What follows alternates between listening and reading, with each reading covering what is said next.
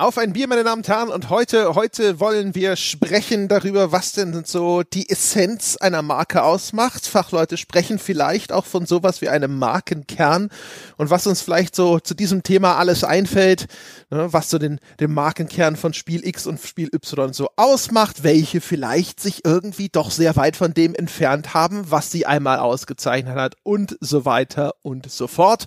Und damit wir das Ganze auch mit fachmännischer Begleitung tun können, haben wir den Ralf wieder dazu geholt. Hallo Ralf.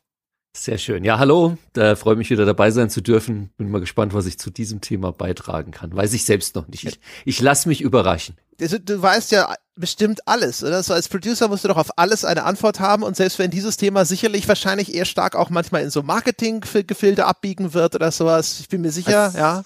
Ich habe mit Sicherheit auf alles eine Antwort, die ist manchmal dann aber einfach nur dämlich, aber dazu stehe ich. Ja. Ähm, Ralf hat hier sein, äh, sein Producer-Talent, einfach mal unvorbereitet in Meeting zu gehen und trotzdem 50 Prozent der Zeit zu reden, ne? Genau, ja. Das ist, ja. Äh, Improvisation ist alles. Aus der Perspektive muss ich auch echt sagen, dass ich ein Top-Producer wäre. Ja. ja. Du wüsstest gar nicht, wenn du ins Meeting reingehst, was ihr eigentlich für ein Spiel macht. Du wüsstest es erst, wenn ihr rauskommt. Ach, das machen wir jetzt. Das ist interessant. Ja. Muss ich jetzt mal dem Team verkaufen. Ja, nee, genau. ich würde auch sagen, es ist eine hervorragende Idee. Dazu fällt mir eine gute Geschichte ein, da muss ich ein bisschen weiter ausholen. Ich war fünf. So. Ja?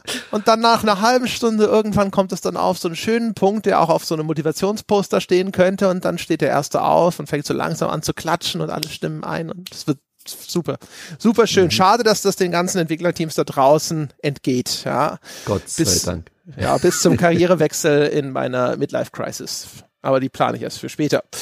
Äh, was ich jetzt äh, in, für die nahe Zukunft geplant habe, ist ein Bier zu trinken. Du hast ich den Sebastian noch gar nicht vorgestellt. Ach so, ja, stimmt. Ja, aber der hat ja eben schon dazwischen Ich weiß nicht, ob er Du musst jetzt quasi dafür erstmal auf die Strafbank. Sebastian, mit so Kollegen bist du doch gestraft, oder? Es ist okay. Ähm, dann, dafür rege ich mich nicht über so andere Dinge auf, ja, so wie äh, hier Politik, äh, äh, Klimawandel und so weiter. Ich habe genügend Hass äh, meinen Kollegen gegenüber, so dass ich dem Rest der Welt sehr entspannt gegenüber blicke. Okay, das ist auch gut. Also der Sebastian ist auch dabei, liebe Zuhörer, mache ich das mal an dieser Stelle. Hallo Sebastian. Hallo Ralf und, und liebe Leute, nicht gleich wieder ernst nehmen, nicht gleich wieder dem Sebastian zur Seite springen und ihn verteidigen wollen, das passiert manchmal und ähm, alles ist gut. Es geht mir gut. ah, ja, dann darf der Sebastian jetzt äh, zur Entschädigung zuerst erzählen, was er denn trinkt. Mhm. Ähm, hab mir jetzt gerade ein, ein Ott Edelpilz aufgerissen, eines der netten fränkischen Pilsner. Ich bin gerade auf diesem Frankenpilz-Trip. Das sind so leckere, bierige Biere. Das fränkische Bier ist ja sehr süffig. Das sind so Landbiere, die eher schon eher sowas von Bratensoße haben.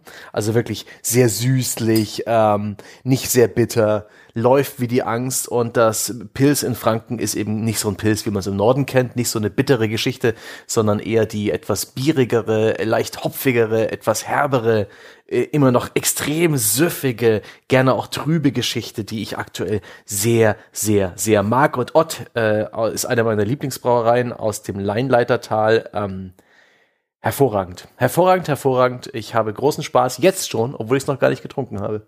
Na, das mm. waren jetzt aber viele Adjektive. Mm. Bemerkenswert. Schmeckt's denn? Ja, sehr gut. Wie erwartet. Also das ist eins, das ich mir sehr gerne mal im örtlichen Landbierparadies-Laden kaufe. Auch ein schön, dass ich in einer Stadt lebe, die einen solchen Laden hat.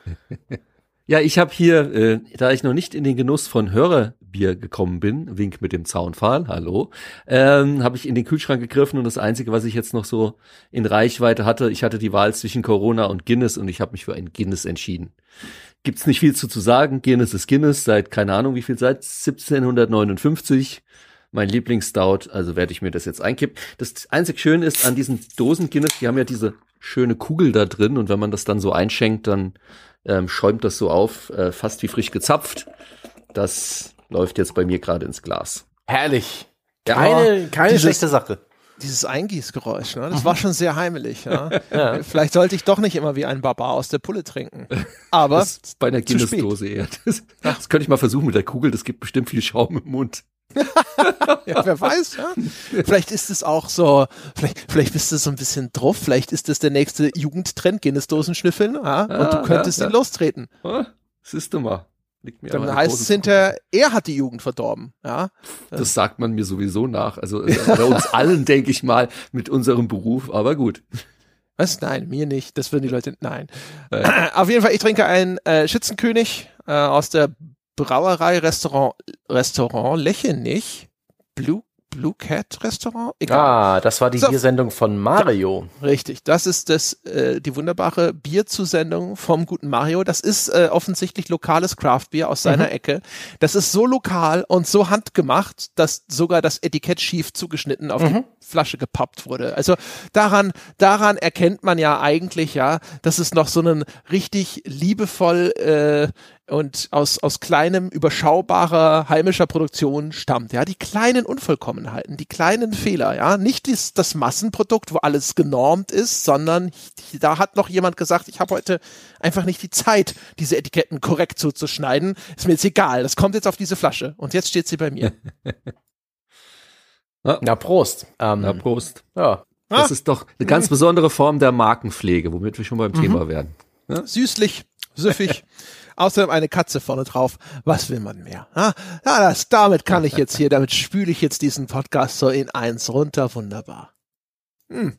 Ach so, ich dachte, ich, ich dachte, verstehe das richtig als Aufforderung, jetzt einfach mal ohne mich hier anzufangen und ich, ich schalte mich dann ein, wo es äh, passt. Alles klar. Ich kann, ich kann dir mal äh, das Heft in die Hand nehmen. Ähm, ich habe dieses, dieses Thema ja so ein bisschen provoziert, in, indem ich einfach mal so laut drüber nachgedacht habe bei einigen unserer Planungs-Skype-Meetings. Und es ist auch etwas, das mich prinzipiell schon irgendwie äh, fasziniert. Ich Markenkern haben wir jetzt außen dran geschrieben. Ich habe eher das Wort Identi- Identität im Kopf, auch wenn das ein bisschen politisch aufgeladen ist. Ähm, denn Spiele, Serien und viele Spiele sind ja inzwischen Marken, Franchises geworden. Es gibt ja auch bei den großen Publishern kaum jemanden, der einfach nur ein Spiel einfach einmal macht. Die, äh, das Ziel ist es stets, da hat äh, Ubisoft-Chef Yves Gilmot mal im Interview gesagt, eine Franchise ähm, zu erzeugen. Man packt nicht einfach irgendein Spiel an, es muss gleich eine Franchise, also eine Marke, eine, eine Reihe werden. Aber dann brauchen diese Spiele oder haben sie zwangsläufig irgendeine Art einen Markenkern, eine Identität, etwas, das dann eben auch in der Öffentlichkeit, in der Spieleröffentlichkeit mit diesem Spiel in Zusammenhang bringt, was man auch von diesem Spiel erwartet. Und immer wieder kommt es vor, dass Spiele so ein Stück weit ihre Identität verlieren oder ihre Identität auch ein Stück weit ändern, ihren, ihren Markenkern austauschen, langsam wandeln, manchmal auch ganz furchtbare Dinge tun, wo man sich denkt, holy shit, haben denn die keine Ahnung, die äh, Produzenten und die Entwickler, was wir eigentlich mit dieser Spielereihe in Verbindung setzen. Und das denke ich, ist ein ganz schönes Thema. A, um ein paar Spiele zu nennen, wo das vielleicht der Fall gewesen ist, ein paar Spiele zu nennen, wo es trotz gewaltiger Änderungen zwischen den einzelnen Spielen vielleicht ausgerechnet nicht der Fall ist, vielleicht da herauszufinden, woran das liegt und eben mit Ralf vielleicht, ja, wenn es das Glück Holt ist, auch so ein bisschen die Produzenten, die, die Herstellerperspektive darzustellen. Was mich, was mich da sofort interessieren würde, um den Ralf mal nochmal den Ball auf den Elfmeterpunkt zu rollen, wäre ja, wenn, was Sebastian angesprochen hat, dass man heutzutage immer gerne in Franchises denkt als großer Hersteller. Und dass also aber so eine Franchise zu einem gewissen Grad vielleicht ja an einem Reißbrett entworfen wird. Also insofern, als trauen wir diesem Ding zu, zu einer Franchise zu werden, können wir das jetzt weiter fortsetzen. Und jetzt gibt es bestimmte Dinge, die kann man sich gut vorstellen, dass sowas mitbringen sollte. Also dass vielleicht die Handlung nicht auf einem Punkt endet, wo alle sagen, ja, alles klar, cool, abgeschlossen, das war's, da kann nichts mehr kommen, alle Figuren, alle, alle beteiligten handelnden Figuren sind tot, ja, oder sonst irgendwas. Aber bei manchen Sachen ist es ja vielleicht auch nicht so offensichtlich. Also, und da würde mich mal interessieren, Ralf, wie wird, wenn so eine Franchise geplant wird von Anfang an, ich weiß nicht, ob du was dazu sagen kannst, aber Hm. dann wird ja wahrscheinlich auch schon genau über sowas nachgedacht. Was ist denn die Identität, auch wenn es darum geht, das Ding von anderen Titeln im eigenen Portfolio abzugrenzen? Ubisoft hatte ja zum Beispiel immer so ein bisschen das Problem, so nach dem, was ich von Leuten von Ubisoft gehört habe, dass sie hinterher Siedler und Anno beide im gleichen Hause hatten. Und die beiden Reihen waren sich recht ähnlich und man musste genau und scharf drüber nachdenken, was wird denn hinterher ein Anno und ein Siedler so voneinander unterscheiden, dass es sich lohnt, beide Reihen separat weiter herzustellen und zu vermarkten? Ja, das ist vielleicht sogar schon ein ganz gutes Beispiel, um ein bisschen was zu, dran zu erklären. Also zum einen ähm, ist das, was, was du auch gesagt hast, Sebastian, das kenne ich auch so, gerade von den großen ähm, Publishern und andere, du wirst dich vielleicht auch noch dran erinnern, damals bei Infogramm schon war das Credo eigentlich genau dasselbe. Wenn wir irgendwie in unserem Strategielabel neue Spiele gescreent haben, geschaut haben, was können wir vielleicht ähm, unterschreiben, mit welchem Entwickler können wir zusammenarbeiten, war wirklich eine der Vorgaben von der Geschäftsführung, das Spiel muss sich in irgendeiner Form ähm, für eine Franchise eignen. Also es muss sich dafür eignen, dass man mehrere Spiele eben daraus, äh, eine Spielserie sozusagen daraus ableiten kann. Jetzt kann man ja zunächst mal eigentlich fast hingehen und sagen, du kannst ja egal aus was eine Franchise machen, theoretisch gesprochen. Also auch bei du, deinem Beispiel, André, das habe ich mir so im Vorfeld für diesen Podcast auch so ein bisschen überlegt. Klar, wenn mir jemand ein Singleplayer-Spiel mit einer abgeschlossenen Handlung pitcht, äh, ist dann erstmal so auf den ersten Blick, naja gut, das Spiel ist abgeschlossen und fertig und alle Beteiligten sind vielleicht tot oder äh, sonst wo. Das eignet sich vielleicht nicht so, aber selbst da kannst du irgendwie auf Umwegen und das hat man ja im Filmbereich auch schon oft genug erlebt. Also mich hätte es tatsächlich damals nicht gewundert. Es gab ja die Gerüchte, wenn sie selbst ein Titanic 2 gedreht hätten in irgendeiner Form und dann die Klar. Geschichte von der Rose zumindest fortgeführt hätten. Prequel, ähm, Prequel also, ist ja dann ja. die eigentlich die Standardlösung, wenn irgendetwas, wo man eigentlich auch eher gedacht hat, das ist so ein One-Off, auf einmal erfolgreich wird und man sich ja. denkt so, ja shit, Fortsetzung ist schlecht und dann kommt halt, ah, Prequel, erzähl mal halt die Geschichte vorher. Genau, ja, ja. Ähm, aber was viel wichtiger ist, und da sind wir gerade bei ähm, genannten Beispiel zwischen Siedler und Anno, und das ist vielleicht auch für die Zuhörer da draußen eher spannend, weil gerade ein Publisher bei einer Franchise in erster Linie erstmal nicht das Gameplay sieht. Das Gameplay ist für ihn zweitrangig. Und wir werden mit Sicherheit später auch noch auf Assassin's Creed zu sprechen kommen, hatten wir auch im Vorfeld schon ein bisschen drüber gesprochen, weil das auch so ein schönes Beispiel ist für eine Marke, die sich vielleicht verändert hat. Aber die Veränderungen sind ja vor allem erstmal auf Gameplay-Seite. Und wenn man diesen Franchise-Gedanken sich anschaut aus Publisher-Seite, ist es eben so, dass eine Franchise ja vor allem ein Marketing-Tool ist, sprich, Marketing überlegt sich, wie kommuniziere ich diese Franchise in Trailern, in diesen ganzen Dingen. Das ist so ein großer Gesichtspunkt und der andere Gesichtspunkt ist, was kann ich vielleicht noch daraus ableiten, weil man möchte die Franchise in der idealen Welt ja auch erweitern. Hin zu Spielzeug, äh, Raving Rabbits, um bei Ubisoft zu bleiben, ist so ein gutes Beispiel, oder T-Shirts oder Kappen oder vielleicht Filmlizenzen oder was auch immer. Und wenn man sich jetzt mal Anno versus Siedler anschaut, wenn man einem Nicht-Spieler, das einem Spieler wird ja sagen, na klar, aber Anno kannst du das machen, das ist ja viel mehr auf die Gebäude und die Wirtschaftskreisläufe und da gibt's, der kann dir alle Unterschiede nennen. Ähm, jemand, der eher von außen drauf schaut, drauf schaut, oder wenn du dir nur einen Siedler und einen Anno-Trailer nebeneinander anschaust, Du hast da Gebäude, die baust du auf, da laufen Leute rum und meistens ist alles irgendwo in so einem Mittelalter-Setting. Du siehst auf den ersten Blick keinen Unterschied und hast natürlich auch in der Kommunikation dann genau dieses Problem. Sprich, Gameplay alleine oder Gameplay-Unterscheidungen sind jetzt nicht unbedingt das Merkmal, zumindest aus Marketing-Sicht, bei diesem Franchise-Gedanken. Ich habe den Eindruck, wichtig ist so ein, so ein Wiedererkennungswert auf den allerersten mhm. Blick irgendwas Ikonisches, ja. was ja auch Assassin's Creed so gut gemacht hat, insbesondere mit der Kapuze des Helden Altair und der Unterarmklinge und dazu noch das Logo, das hatte eine, eine super Markenidentität, eigentlich ab Spiel Absolut. 1. Ähm, das können bestimmte, wie du sie beschrieben hast, bestimmte Elemente sein, das kann ein Charakter sein, wie jetzt eine Lara Croft durch all die Tomb Raider Teile, ähm, mhm. Oder äh, das Beispiel, das ich eben genannt habe, Raving Rabbits eben. Eine Brechstange bei Half-Life. Ja, genau. Selbst das kann zu einem ikonischen Eigen werden. Äh, das, ja, zu, zu Teil dieser Franchise eben. Ähm, ich, ich fand es auch schön, eine Zeit lang hatte ähm, Disney, die ja, da, auf die werden wir mit Sicherheit in diesem Podcast auch noch zu sprechen kommen, weil die somit einer der, der, der Vorreiter sind beim Thema Marken, ähm, Franchises, IP-Building. Aber die hatten es eine Zeit lang, ich weiß nicht, ob sie es noch haben. Ich weiß auch nicht, ob in allen Bereichen, aber in manchen Bereichen, weil die haben den Filmbereich, den Games-Bereich, den, ähm, den, den Themenparkbereich.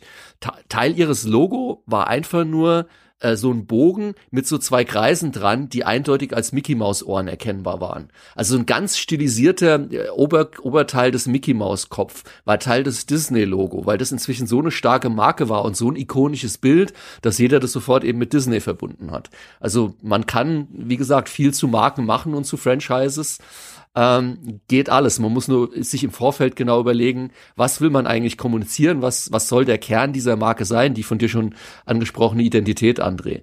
Das ist immer so der Anfangsgedanke, der dahinter steht.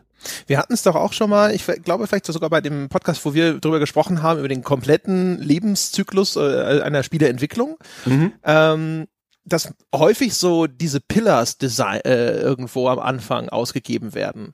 Also so sehr stark reduzierte, vielleicht sogar Schlagwörter, die so ein bisschen den Kern dessen ausmachen, worauf dieses Projekt hinausläuft. Dass man halt so sagt, so keine Ahnung, weißt du, ah, ich wusste mal, bei den Sims hatten sie angeblich sogar irgend so eine Kernmarkenbotschaft im Studio überall an die Wände geschrieben und ich wusste auch mal, was das war.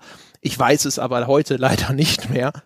Ähm, ja. Aber gibt es sowas, dass man vorher genau sowas dann eben überlegt, dass man sagt, okay, was soll denn diese Marke auszeichnen? So wie das bei vielen großen Marken ja dem äh, Leumund nach auch gemacht wird. Dass so ein Nintendo zum Beispiel steht dafür, familienfreundlich zu sein und vielleicht auch für einen hohen Qualitätsstandard bei ihren Eigenproduktionen und so. Mm, und dass man sagt so, das sind die Säulen, das Fundament, auf dem diese Marke ruht. Und da, da müssen wir immer drauf achten. Bei allem anderen können wir irgendwie ein bisschen querschießen, aber das, das, das, das muss immer irgendwo abgehakt werden.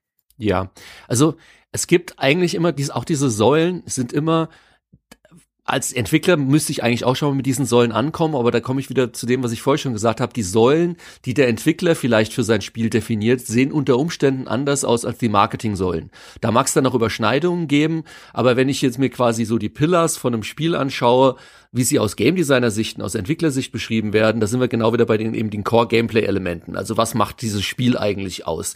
Bei einem Rollenspiel, keine Ahnung, viele Waffen, unendliche Upgrade Möglichkeiten, das Skillsystem oder was auch immer. Der Kampf ist ja turn-based oder oder in Echtzeit.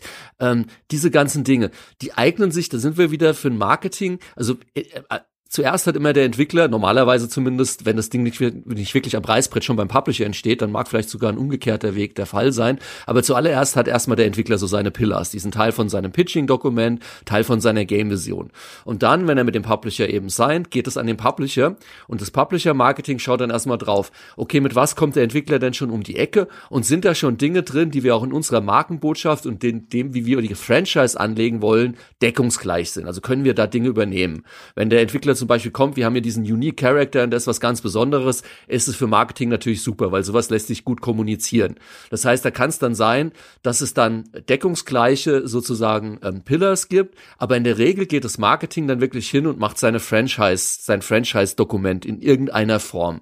Wir hatten zum Beispiel sogar bei Flair Games so, dass ähm, Teil wenn wir dann in den Verhandlungen schon waren mit den mit den Entwicklern, ähm, dass wir dann wirklich von dem Entwickler auch angefragt haben, hier, das sind unsere Marketing-Standardfragen, was, wie, wie sich euer Spiel am besten vermarkten lässt. Füllt die doch schon mal aus eurer Sicht aus, was, wie ihr das, was ihr denkt. Ähm, also habt ihr irgendwelche Besonderheiten, die sich besonders gut vermarkten lassen? Irgendwie ein unique Art Style oder irgendein besonderes Universum oder was könnte denn aus Markensicht interessant sein? Und das hat man dann den Entwickler schon mal gefragt. Das heißt, das Marketing hatte dann schon mal sozusagen eine gewisse Vorarbeit vorliegen, die der Entwickler geleistet hat. Und dann ist eben das Marketing Department hingegangen, hat sich überlegt und mit eigenen Gedanken, okay, was machen wir denn daraus? Und oftmals ist es dann auch wirklich so, ähm, wie gesagt, wenn man nicht da ist, was ich äh, erwähnt hatte, wenn es vielleicht von vornherein vom Publisher das Produkt geplant wird, dann kann es sogar sagen, sein, dass das Marketing zuerst da ist und erstmal seine Marketing-Pillar sozusagen definiert.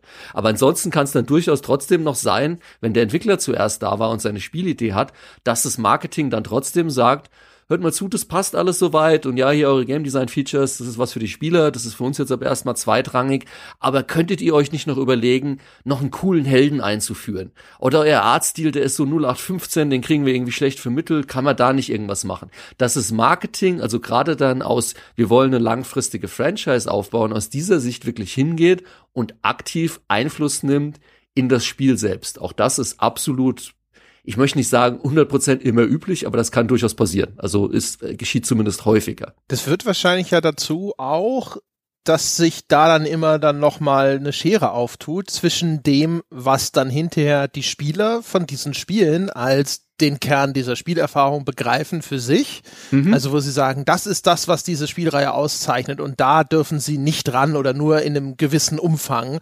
Und äh, sobald sie diese Grenze überschreiten, äh, reagiere ich vielleicht erstmal mit Skepsis oder sogar mit Ablehnung direkt. Und umgekehrt aber, was auf Publisher-Seite als unverrückbar gilt, das wird nicht deckungsgleich sein. Ja, Ganz genau. Also da gibt's auch da gibt's natürlich dann mit Sicherheit immer Überschneidungen. Ähm, also ist ein Pub, ist selbst, ich glaube, kein Publisher der Welt würde auf die Idee kommen zu sagen, wir machen jetzt einen Tomb Raider und wird, die Lara würde ausgetauscht werden, komplett neuer Charakter würde auftauchen. Also das wird wahrscheinlich eher weniger passen. Aber dann innerhalb der mit dem, was machen wir mit der Lara, das hat man ja jetzt schon, dass viele, selbst ich, wenn ich Shadow of the Tomb Raider spiele, sage ich das Spiel, das ist für mich kein Tomb Raider mehr, sorry. Das ist eine lineare Storytelling-Maschine, wo, wo ist da bitte noch mein Tomb Raider?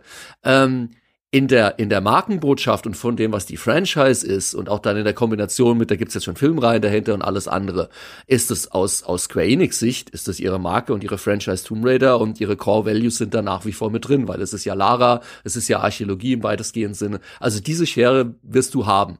Und manchmal wird sie kleiner sein und manchmal wird sie auch sehr stark auseinandergehen. Das, und wenn sie eben, und das, da wird mit Sicherheit ein interessanter Punkt heute mal zu diskutieren, wenn sie zu weit auseinandergeht, kann es durchaus auch brechen.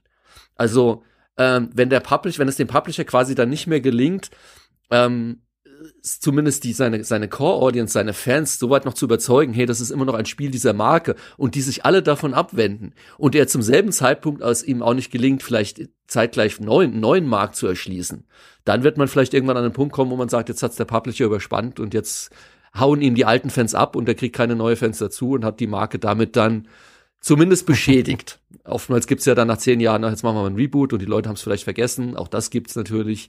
Aber ja, auch das kann passieren.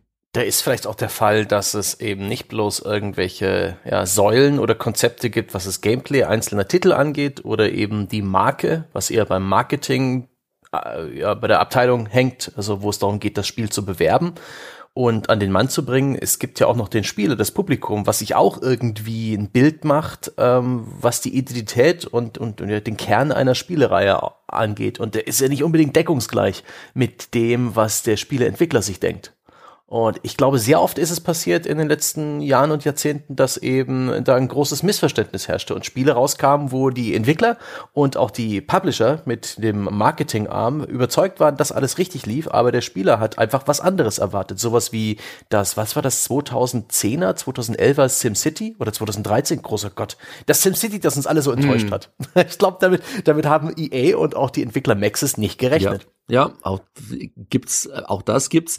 Wie gesagt, das ist dann immer, wenn diese Schere zu weit auseinander geht oder wenn man in die falsche Richtung geht. Es gibt auch umgekehrt so, äh, Publisher sind natürlich auch lernfähig. Manchmal hast du es auch wirklich so, dass du eine Marke etablierst mit bestimmten, äh, nehmen wir es mal, mir würde jetzt kein konkretes Beispiel einfallen, gibt's aber mit Sicherheit.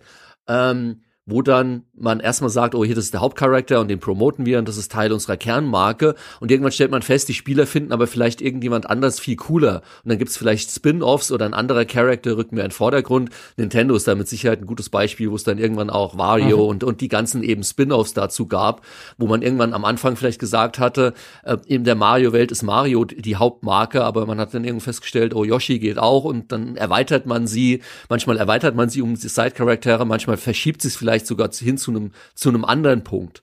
Das sind natürlich Publisher auch ein Stück weit lernfähig. Ähm, in deinem Beispiel, Sebastian, klar, wenn man dann irgendwas rausbringt, was so komplett an den Erwartungen der Spieler vorbeigeht, wird's dann immer schwierig. Nintendo ist ja eigentlich wahrscheinlich sowieso echt so ein Musterbeispiel, oder? Im, im Games-Bereich, ja, absolut. Ich würde Nintendo als den, den, den Games, das Games-Äquivalent zu Disney, würde ich mal sagen, was seine Markenpflege angeht und wie sie ihre Charakter, ihre Universen und alles etablieren und pflegen, absolut, ja. Ja, genau. Nintendo hat ja das, was wofür jetzt alle Marvel auf die Schulter geklopft hat, haben die schon vorher gemacht. Ne? Mhm. Du hast dein äh, quasi über den Mario hast du dann eben Charaktere wie den Yoshi vorgestellt und populär gemacht und dann hast du sie ausgeklinkt. Ja? Yoshi war quasi der Black Panther vor ja. Black Panther. ja. ja, genau.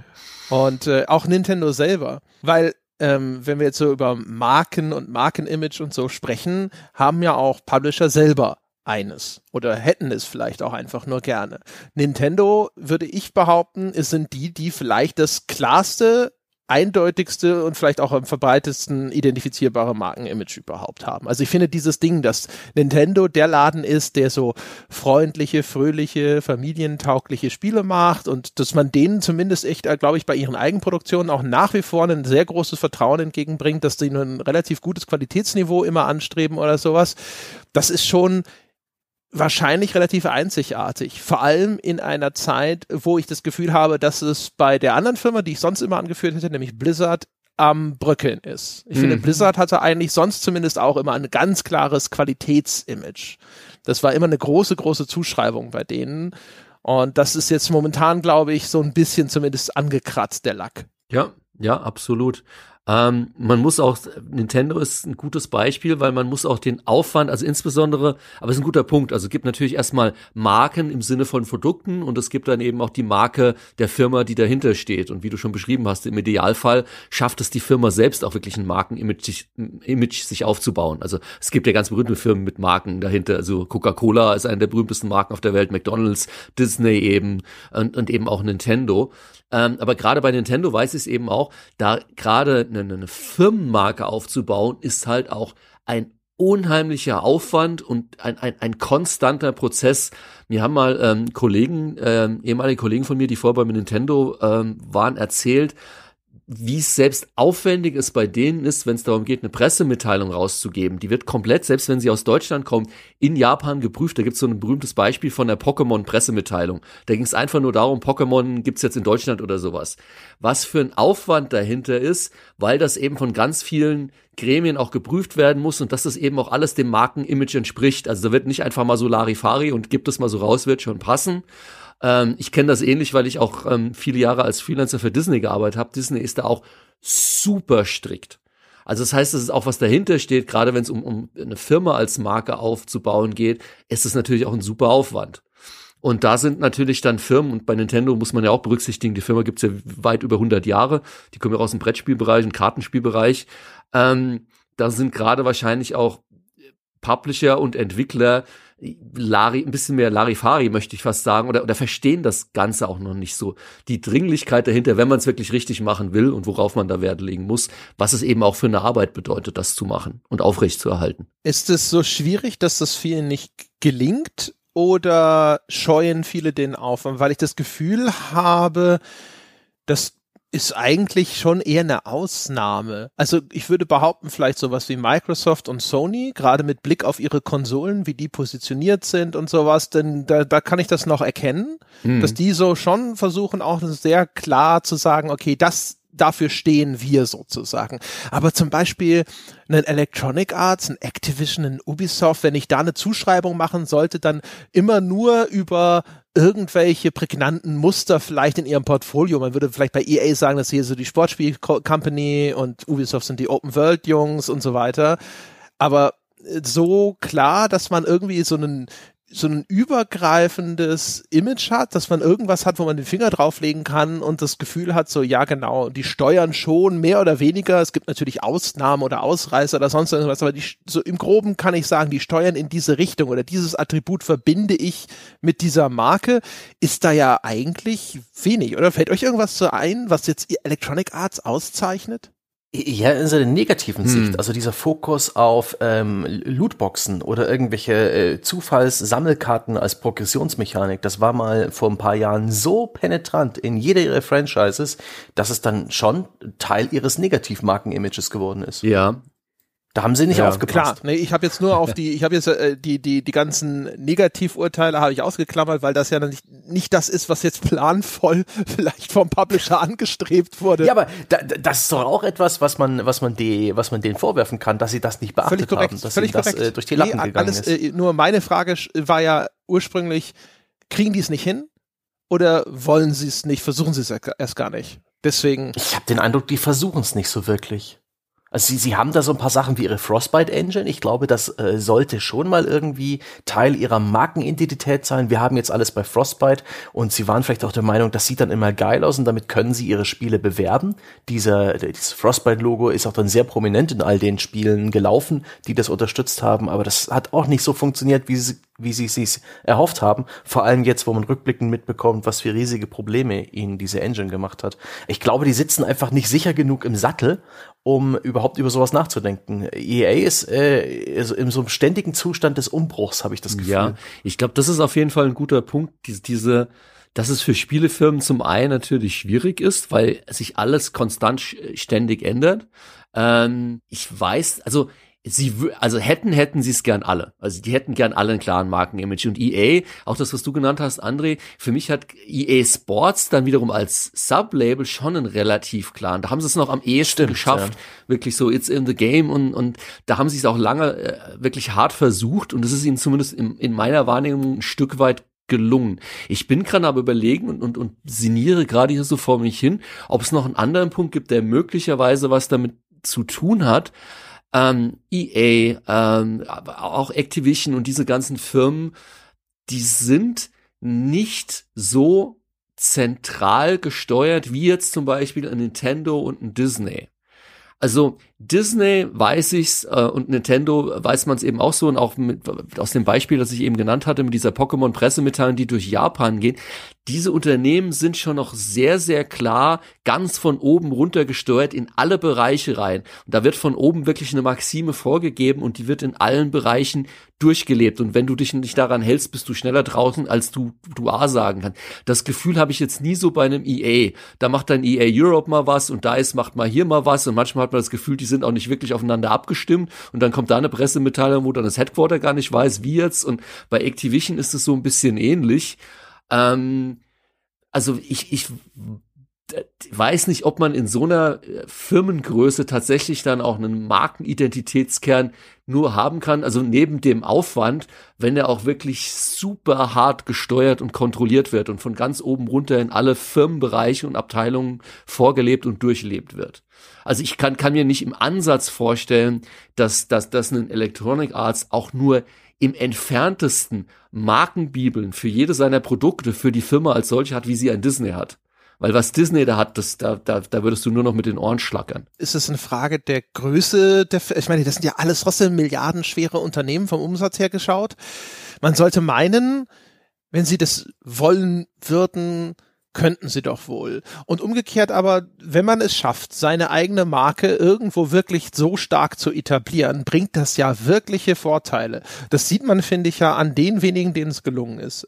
Wenn Rockstar morgen sagt, es kommt ein neues Rockstar-Spiel. Also nicht hier Rockstar Presents oder so eine Scheiße, ja, mhm. sondern Rockstar, Rockstar. Eines unserer Inhouse-Studios macht das, das ist eine neue Marke. Alle schauen sofort hin.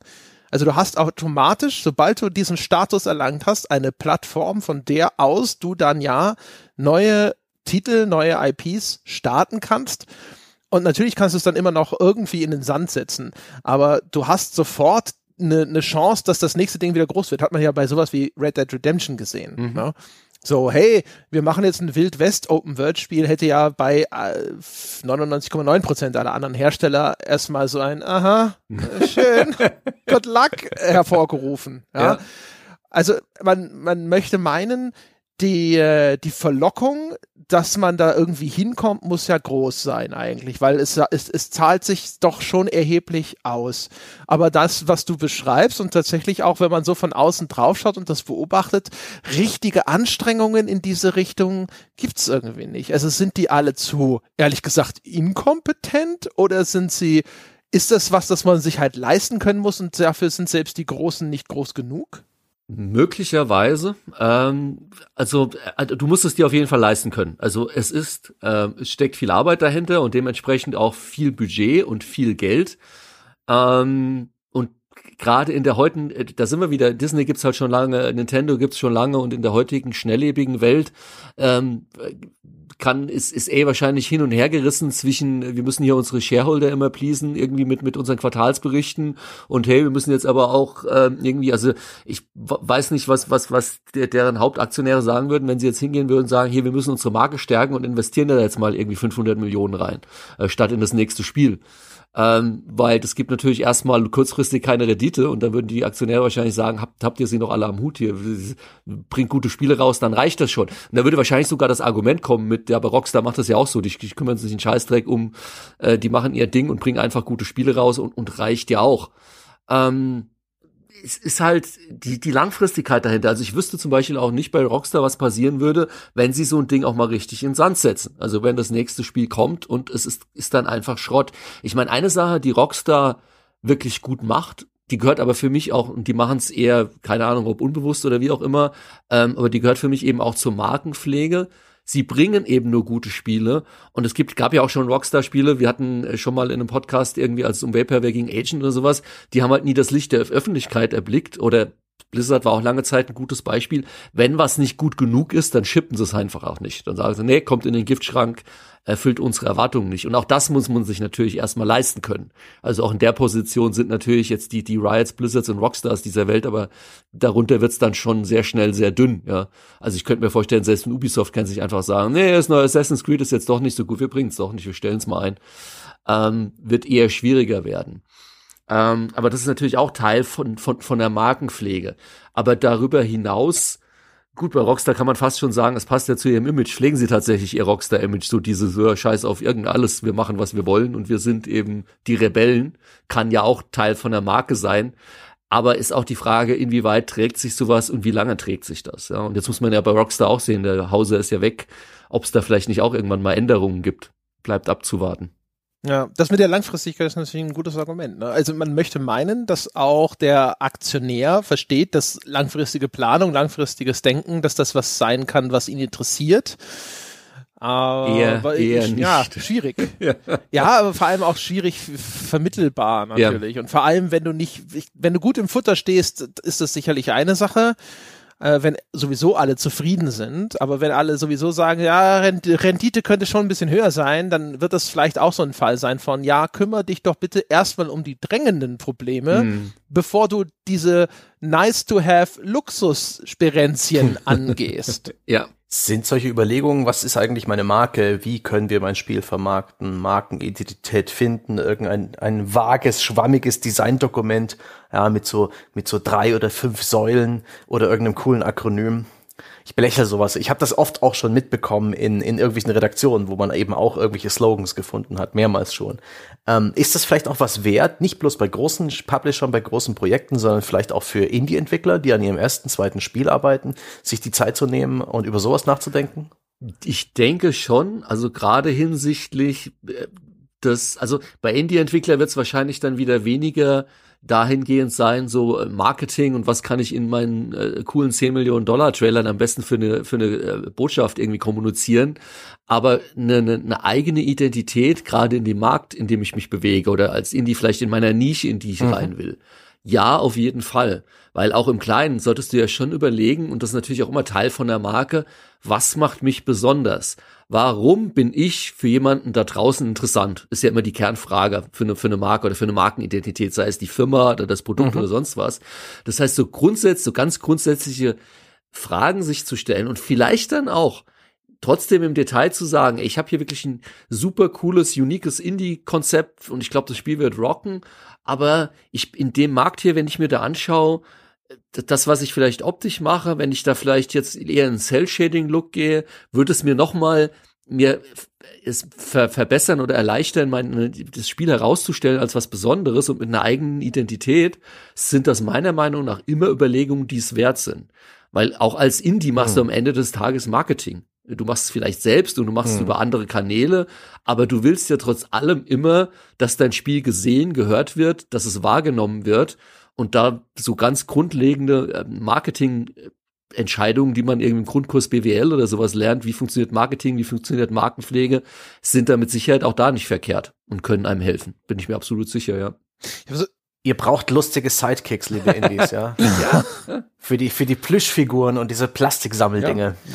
Ja. So eine Markenpflege kommt ja eigentlich auch immer, also das bringt ja wahrscheinlich schon immer auch Einschränkungen mit sich. Ne? Also wenn du jetzt zum Beispiel Nintendo bist, dann ist es für dich als Nintendo halt schwierig, einen Mortal Kombat rauszubringen. Mhm. Also als Eigenproduktion. Ne? Sie lassen das inzwischen auf ihrer Plattform. Aber selbst damit haben sie sich und da wahrscheinlich eben mit Blick auf ihre Marke schwer getan, ursprünglich mal. Ja. Und äh, dann haben sie es irgendwann mal zugelassen, weil einfach die Verlockung zu groß war, haben gesehen, okay, äh, das ist jetzt nichts Schlimmes passiert, können wir jetzt weiterhin zur Hand haben. Aber es ist jetzt nicht so, dass man erwarten könnte, dass Nintendo jetzt ein übermäßig grausames, gewalttätiges Spiel selber rausbringen würde und sagen würde, so, das ist das neue Nintendo-Produkt, ne? ähm, und man sieht ja auch umgekehrt, dass sie, dass sie Dinge machen, wie zum Beispiel Jugendschutzfunktionen auf ihrer Konsole, wo sie regelmäßig von einem Teil ihrer Nutzerschaft, nämlich vor allem auch dem Teil wahrscheinlich, der, der, für den das überhaupt irrelevant ist, ständig kritisiert werden, weil es alles umständlicher macht, ne, Freundschaftscodes oder sonst irgendwas, weil sie halt sagen so, ja, bei und wir haben halt die Konsole, wo nicht einfach fremde Leute mit euren Kindern reden können. Ähm, und das ist halt eine Einschränkung. Ne? Bestimmte Sachen kannst du dann halt vielleicht nicht mehr machen. Und das, das ist ja natürlich gerade bei sowas wie jetzt den Beispielen äh, Blizzard, aber auch Nintendo oder Rockstar, wird es ja sehr deutlich bei den Marken, die sich, die es geschafft haben, sich dieses Image von, das ist ein Qualitätsgarant zu erarbeiten. Und das dürfte ja vielleicht eines der wertvollsten und erstrebenswertesten sein. Dass die Leute da sitzen und sagen, neues Spiel aus diesem Hause, da wo diese Marke draufsteht, kann ich unbesehen kaufen. Ich habe völliges Zutrauen, dass, dass, dass die Qualität äh, erreicht wird, dass ich zufrieden sein werde und so weiter und so fort. Ähm, aber das bedeutet halt eben genau sowas. Ne? Also dieses Ding mit, ja, das hier, das ist nicht so gut, wie das sozusagen äh, die Leute von uns erwarten. Und dann wird es entweder eingestellt oder eben nochmal verschoben. Und das ist ja, das ist ja schon, ne, oder genauso eben, wenn du dich, also strengst dich halt immer ein, entweder im, in dem, was, was für dich möglich ist. Wir können das nicht machen, das passt nicht zu uns, wir können das nicht machen, das ist nicht gut genug, wir können das nicht machen, äh, und so weiter und so fort.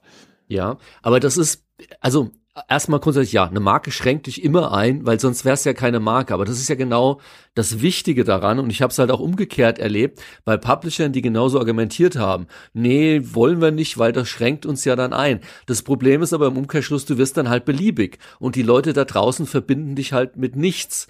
Ähm, also wenn, wenn eine Mutter irgendwie zum DVD-Regal geht und die, sich die Disney-Filme anschaut, also insbesondere die, die, die, die Zeichentrick oder die animierten Filme, weiß sie ganz genau, was sie da bekommt. Und sie weiß 100 Prozent, in keinem dieser Filme gibt es Alkohol, es gibt keine Flüche, es gibt keine ausufernde Gewalt, es gibt keine Religion, weil das absolute Kernmerkmale der Disney-Bibeln sind. Ich habe zum Beispiel hier die Winnie Pooh Bibel oder sowas über 40, äh, 50 Seiten, wo genau drin steht, bis hin zur Aussprache, wie der zu klingen hat, welche Wörter der benutzt, welche Wörter der nicht benutzt.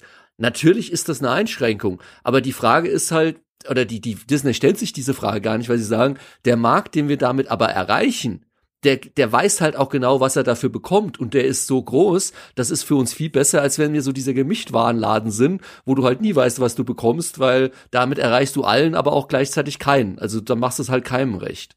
Und ich sehe ganz viele Publisher tatsächlich immer noch mit genau diesem Argument, das du gebracht hast, aber wir wollen uns nicht einschränken, wo ich mir so denke, aber wie dumm ist das denn? Ihr könnt eh nicht alles machen und nur um vielleicht mal Opportunities rechts und links, die ihr nicht unbedingt, wenn sie mal kommen, ähm, klar sagen müsst, nee, die machen wir jetzt aber nicht, euch dafür so offen zu lassen, dass die Leute da draußen euch eigentlich mit gar nichts verbinden, außer ihr seid so ein Kruschelladen. Meiner Meinung nach ist das aus einer, aus einer Firmensicht, ähm, einer Firmenstrategie-Sicht absolut idiotisch. Aber ja. Naja, aber aus so einer Angestellten-Sicht kann das nicht auch extrem mies für die Moral sein, wenn das Team vielleicht Ideen hat, wenn die Bock auf irgendwas haben und da gibt's diese Instanz, diese externe Instanz, die sagt, nein, das ist nicht vorgesehen. Ist das nicht manchmal extrem demoralisierend? Absolut, klar. Kann das nicht auch Riesenkonflikte erzeugen? Jein, also ich meine, äh, das ist halt umgekehrt so, wenn du zu Nintendo gehst oder zu Disney, äh, dann, dann weißt du, was du für welche Art von, also kannst ja schlecht zu Disney gehen, sag ich mal, Spiele für euch entwickeln. Ich finde aber eure ganzen Zeichentrickspiele scheiße und ich möchte keine Spiele für Kinder machen dann bist du bei Disney wahrscheinlich, also dann wäre meine Frage im, im, im Vorstellungsgespräch schon, was willst du hier? Also du musst dich natürlich auch schon mit den Werten verbinden, aber auch das ist ja wieder, kann ja ein Vorteil sein. Wenn du eine klare Markenidentität hast, ist es für dich auch viel leichter dann im Hiring schon, dass Leute halt zu dir kommen, wo du auch weißt, die wollen eigentlich daran arbeiten, die finden das cool und die haben Bock darauf. Also du fängst dann bei einer Firma an und am nächsten Morgen sagen sie dir, so, wir machen jetzt hier das ultra brutale Horrorspiel und du denkst dir so, da, dafür habe ich jetzt hier aber nicht unterzeichnet, da hatte ich eigentlich gar keinen Bock drauf. Ähm, klar, wenn du sagst, nee, du möchtest aber irgendwie immer was Neues machen und immer neue Herausforderungen und den ganzen bunten Strauß der Möglichkeiten, die es überhaupt gibt, dann ist wahrscheinlich so ein Arbeitgeber eher der falsche für dich. Aber das musst du halt dir im Vorfeld dann natürlich dir überlegen. Irgendwie hatte ich so ein bisschen das Gefühl, dass das auch eine Zeit gab, wo die Computerspiele-Publisher das äh, intensiver versucht haben, so eine Art Markenimage aufzubauen mhm. und vielleicht auch gedacht haben, so ja, nee, okay, hat nichts gebracht, klappt nicht oder was auch immer, war vielleicht doch eine Kette am Fuß oder was auch immer und haben es dann bleiben lassen. Also wenn ich mir zurückdenke, denk mal, Electronic Arts zum Beispiel, früher hatten sie ja auch einen Slogan. Früher hatten ganz viele noch einen Slogan, EA mit diesem ja. It's in the Game oder ich, das hat mal gewechselt, die hatten auch noch mal einen anderen oder sowas. Jetzt in the Game war EA Sports, genau. Ja. EA hatte genau. auch einen, aber den habe ich auch vergessen. Ja, ja und Interplay hat for the, for the, for the players, from, from ja, player for player oder irgendwas sowas, ja. Ja, genau. Origins, we create worlds, immer noch ein geiler Slogan. Mhm. Ähm, und das ist aber alles irgendwie so weggefallen. Es ist jetzt nicht so, dass man sagt so, ja, was ist denn der Ubisoft-Slogan? Äh, was ist denn der Bethesda-Slogan? We are French, no, sorry. ja, äh, weil wie gesagt, also es gibt ja so, ne, Bethesda, ja, das sind ja hier Elder Scrolls, Open World Rollenspiele. Das verbindet man automatisch mit denen, weil das die größte, populärste Marke ist und mit Fallout haben sie jetzt noch ein zweites Ding in der Richtung. Bei Ubisoft sind es die Open World Spiele insgesamt, weil mm. man gesagt hat, so, ach guck mal, sogar die, die, die Rennspiele werden quasi hier mit der Peitsche in die Open World ge ge geprügelt und so weiter.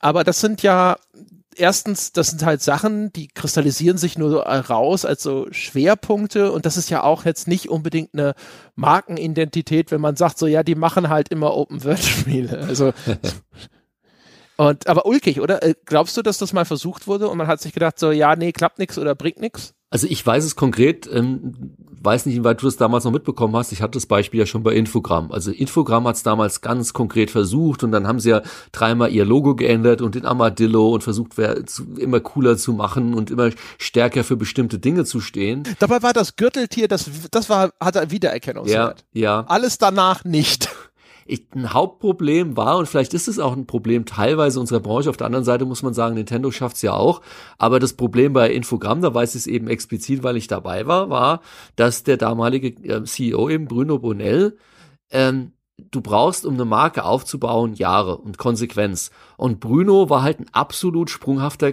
Character. Ich meine, ich hatte damals angeheuert, um Strategiespiele zu machen auf dem PC und nach zwei Jahre später kam man, wir machen keine PC-Spiele mehr, wir machen jetzt nur noch Konsolenspiele, weil das ist die Zukunft und wir machen keine Sportspiele mehr. Also die, die wurde halt auch ständig wieder umgeschmissen, die Strategie und wenn du eine Strategie ständig umschmeißt, kannst du halt auch keine langfristige Markenidentität aufbauen. Das steht sich natürlich im krassen Widerspruch zueinander. Das geht ja nicht. Und ich kann mir vorstellen, dass es bei vielen anderen Firmen auch so war. Und da sind wir halt wieder bei diesem Nintendo, Disney zentral gesteuert, auch, auch die, die Firmeninhaber oder Führer, die Geschäfte, da gibt's ja eine Konstanz. Die sind ja lange Jahre dabei. Wenn ich mir andere vergleichbare, äh, auch große Unternehmen anschaue, wie schnell da immer dann die Geschäftsführung, der CEO wechseln und der ist jetzt hier und der ist jetzt da und der, der ist jetzt dort, ist natürlich auch klar, jeder Neue, der kommt, schmeißt dann eh wieder alles über den Haufen. Und dementsprechend hat es auch bislang nie wirklich so etabliert. Mm plus vielleicht auch durch die Schnelllebigkeit uns, unseres Mediums an sich, ja, dann kommen ständig neue Konsolen, neue Engines, äh, neue Trends und jetzt ist heute ist es Free to Play und morgen ist es vielleicht Hologramme oder was auch immer. Ähm, das macht es natürlich zusätzlich schwer. Aber wie gesagt, es sollte eigentlich keine Ausrede sein, weil eine Firma wie Nintendo schafft es ja auch über viele Jahrzehnte.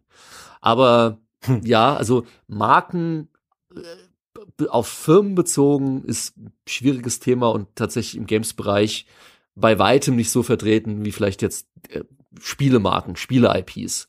Oder umgekehrt ist hm. natürlich hm. auch noch ein separates Unterthema dieses, dieses ganzen Blogs, über den wir heute reden. Andere Marken oder vorhandene Marken oder Franchises oder IPs, gerade Stichwort Film, auf Spiele umwandeln und Spiele-IPs und oder umgekehrt mhm. Spiele, die zu Filmen werden und so weiter. Ist ja auch alles unter dem Ober, Ober Umbrella, ähm, Oberdeckmantel, wie sagt man, äh, Marken, Franchises, IPs äh, anzusiedeln. Ja. Vielleicht hier noch ein kleiner Exkurs äh, für was, was den Aufwand angeht und die Strukturen, die hinter sowas stecken. Gerade was das Kuratieren des eigenen Spielekatalogs angeht. Ähm, wer Bäcker unseres Projekts ist, der kennt das vielleicht schon. Ich hatte das im Magazin Nummer 71 schon mal genannt. Aber das war vor einer ganzen Weile mal im Gespräch, dass Ubisoft ein sogenanntes Editorial Team hat. Das sind über 100 Mann, die haben lange Zeit nur in Frankreich gesessen, in Paris, und haben äh, bei Designentscheidungen mitgeredet. Auch wenn da irgendwie 600 Mann in Montreal saßen und ein Spiel entwickelt haben, gab es dann so ein paar Wachhunde äh, in Paris, die ähm, über Story, äh, über, über Setting, aber auch über Gameplay-Mechaniken entschieden haben. Und das soll auch so eine gewisse ja, so eine Klickenkultur gegeben hat, haben mit einigen starken Meinungen, die sich immer wieder durchgesetzt haben gegen andere, die auch wohl so hauptverantwortlich dafür sein sollen, dass sich die Ubisoft-Spiele in den letzten Jahren so ähnlich geworden sind. Und das hat man jetzt vor, vor ein paar Monaten aufgebrochen und dieses Team neu aufgestellt, so dass eben auch die Teammitglieder in den Studios sitzen, nicht bloß in äh, Paris und dass dann die Ubisoft-Entwicklungen nicht so ferngesteuert sind. Aber das finde ich total krass, dass sozusagen da noch so so eine Schattenabteilung existiert, ja, und mit gar nicht wenig Mannstärke und die halt äh, alles genau prüft, was ein Spiel sagt. Also das war auch damals, wo Ubisoft diesen langen Blog-Eintrag hatte, warum ihre Spiele nicht politisch sind. Das, dieser Blog-Eintrag kam eben auch aus diesem Editorial-Team und das ist sozusagen die letzte Instanz, die über alle Details eines dieser riesigen Spiele drüber schaut und das alles einem großen Katalog an internen ja Vorgaben abgleicht und guckt, ob das alles so geht oder nicht und den Spielen auch definitiv einen Stempel aufdrückt. Das finde ich total mm, faszinierend. Mm, ja, ähm, Infogramm hat es damals auch versucht, die sind aber lange nicht so weit gekommen. Da gab es dann ein Editorial-Team von vielleicht mm. zwei, drei Leuten in Paris. Aber selbst da mit diesem, mit diesem Mini-Editorial-Team gab es dann schon genauso.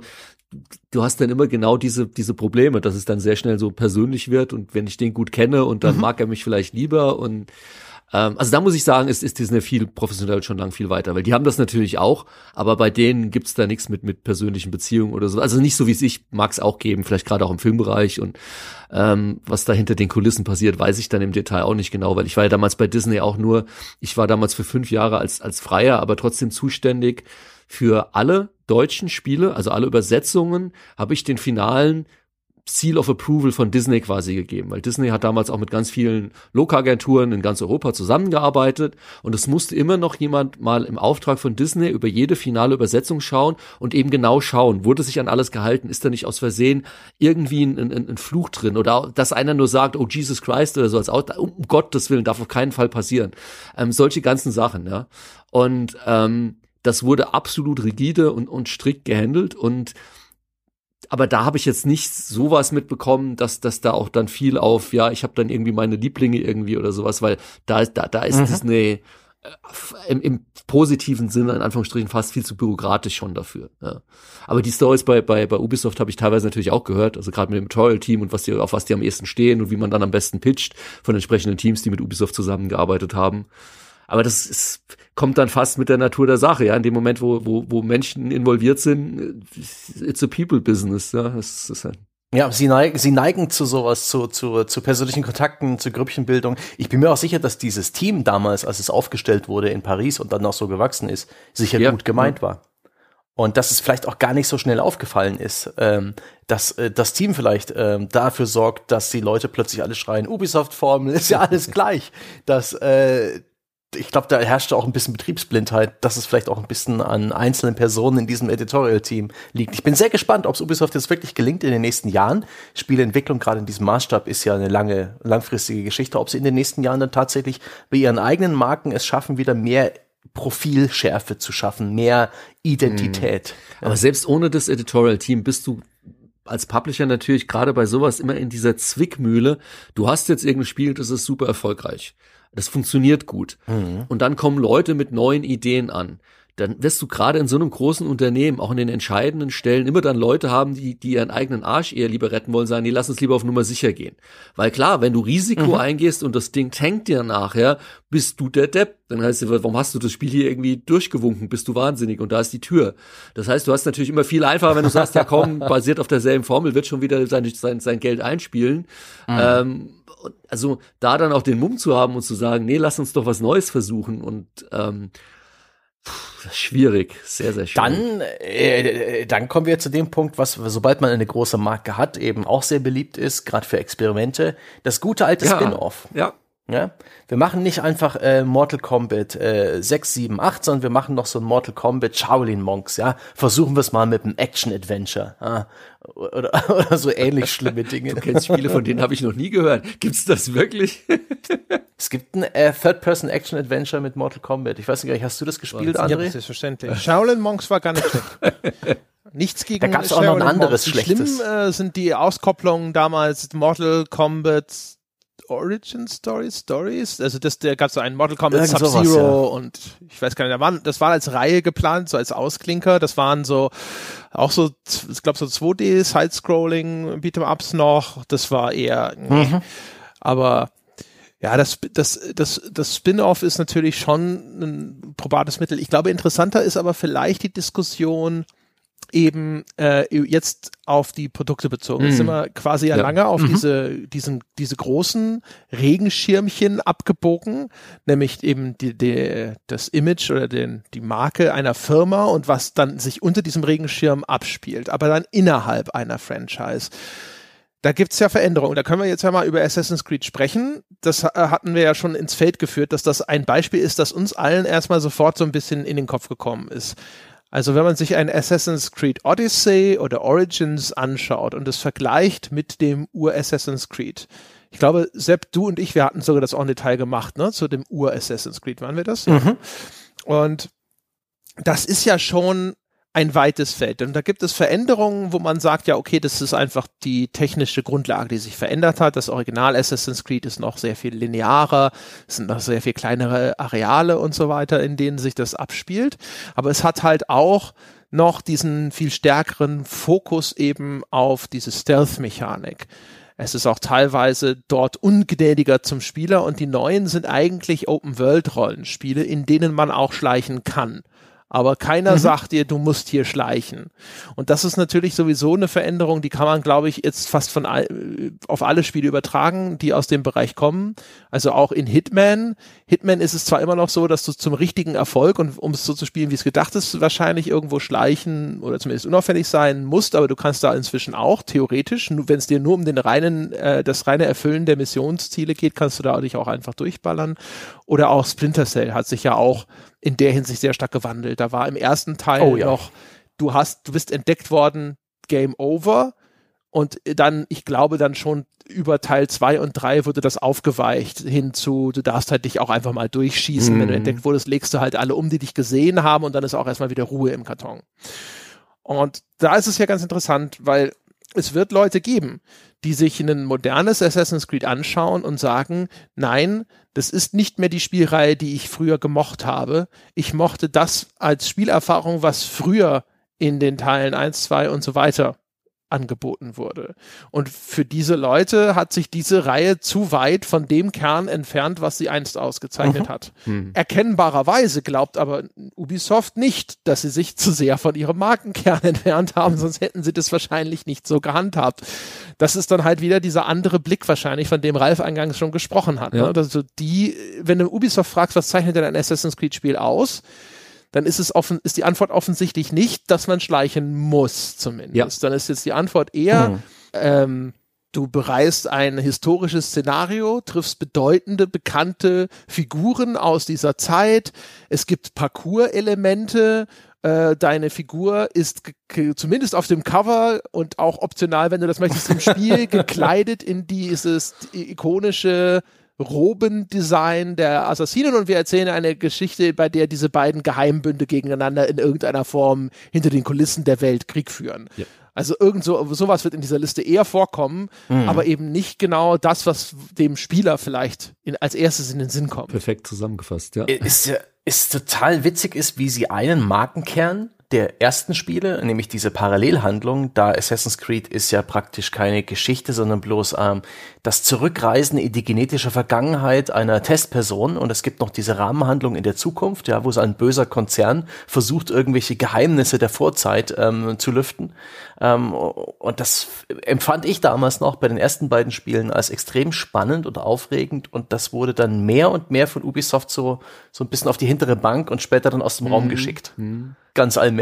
Das wurde dann getilgt aus dem Markenkern und ich finde, äh, zu, zu Recht, denn es, es, es, es führte zu Es ist, nichts. es ist super witzig, weil ich habe mir, weil wir im Vorfeld ähm, doch eben genau über Assassin's Creed auch schon gesprochen hatten, Notizen gemacht und habe mir aufgeschrieben, wie würde ich denn aus Publisher und Markensicht Assassin's Creed beschreiben? Und ich habe fast 100% den identischen Wortlaut, wie du ihn gerade gesagt hast, ähm, André. Nämlich historische Schauplätze, also ähm, es ist immer dasselbe Universum in Anführungsstrichen, realistische historische Schauplätze. Es geht grundsätzlich immer um einen Assassinen, den kämpft, den steuert man selbst, also es ist ein Charakter und man kämpft. Und das ist, das ist schon alles. Und ich habe mir mal witzigerweise den allerersten Assassin's Creed Trailer nochmal angeschaut, also zu eins, und auch nochmal verglichen mit dem äh, Odyssey Trailer, mit dem letzten. Ähm, und selbst der ursprüngliche Assassin's Creed Trailer da kommt nichts mit Stealth wirklich drin vor. Erinnert ihr euch noch an den? Das ist diese Szene mit dieser Hinrichtung. Und da springt ja, ja Ezio ja. mitten auf den Marktplatz und metzelt alles nieder, was da rumsteht. Da hatte man schon bei dem Trailer das Gefühl, es ist ein Open-World-Spiel, es geht irgendwie um Kampf, historisches Setting. Und wenn man sich den neuen anschaut, außer dass er in Griechenland ist und irgendwie noch mehr Open-World und weitere Landschaften hat, ist das fast eins zu eins derselbe Trailer, also in Anführungsstrichen. Sie haben sogar ja in dieser Endszene, hm. wenn ihr den aktuellen Trailer kennt von Odyssey, dann hüpft er in, in, in, es gibt so einen Sprungeinlage, äh, wo der Charakter hochhüpft und dann haben sie so ganz kurz, so Flashlight-artig, die anderen Assassinen aus der Vergangenheit sieht man dann so kurz, um diesen Link wiederherzustellen. Hm. Aber die Botschaft in den Trailern, was das Spiel ist, ist für mich eins zu eins dasselbe von dem ersten Assassin's Creed zu Assassin's Creed Odyssey. Da, Wobei er ja im, im Trailer zu Assassin's Creed 1 immerhin das erst noch von diesem Glockenturm aus beobachtet. Ja. Also dieses in verdeckte Verharren beobachten ist in dem Trailer ja. immerhin abgebildet. Wobei man da auch da sagen muss, du hast und halt, das nutzen sie, um diese, diese Weite und diese Stadt zu zeigen. Also, das hast du aber auch bei Odyssey am Anfang. Da hast du erstmal diesen Stadt, diesen Establishing-Shot, das ist eins zu eins dasselbe, außer dass er halt nicht oben irgendwo hockt, ja, in seinem Griechenröckchen. Ähm, das ja. ist was ich krass finde, ist, dass sie diese äh, wirklich eins der Markenzeichen der Reihe äh, im neuen Odyssey getilgt haben, und zwar diese Unterarmklinge, mhm. diese diese versteckte Klinge, mit der halt diese coolen äh, Assassinen, Assass, Assassinationen, wie heißt wie, äh, Mordmoves äh, stattgefunden haben.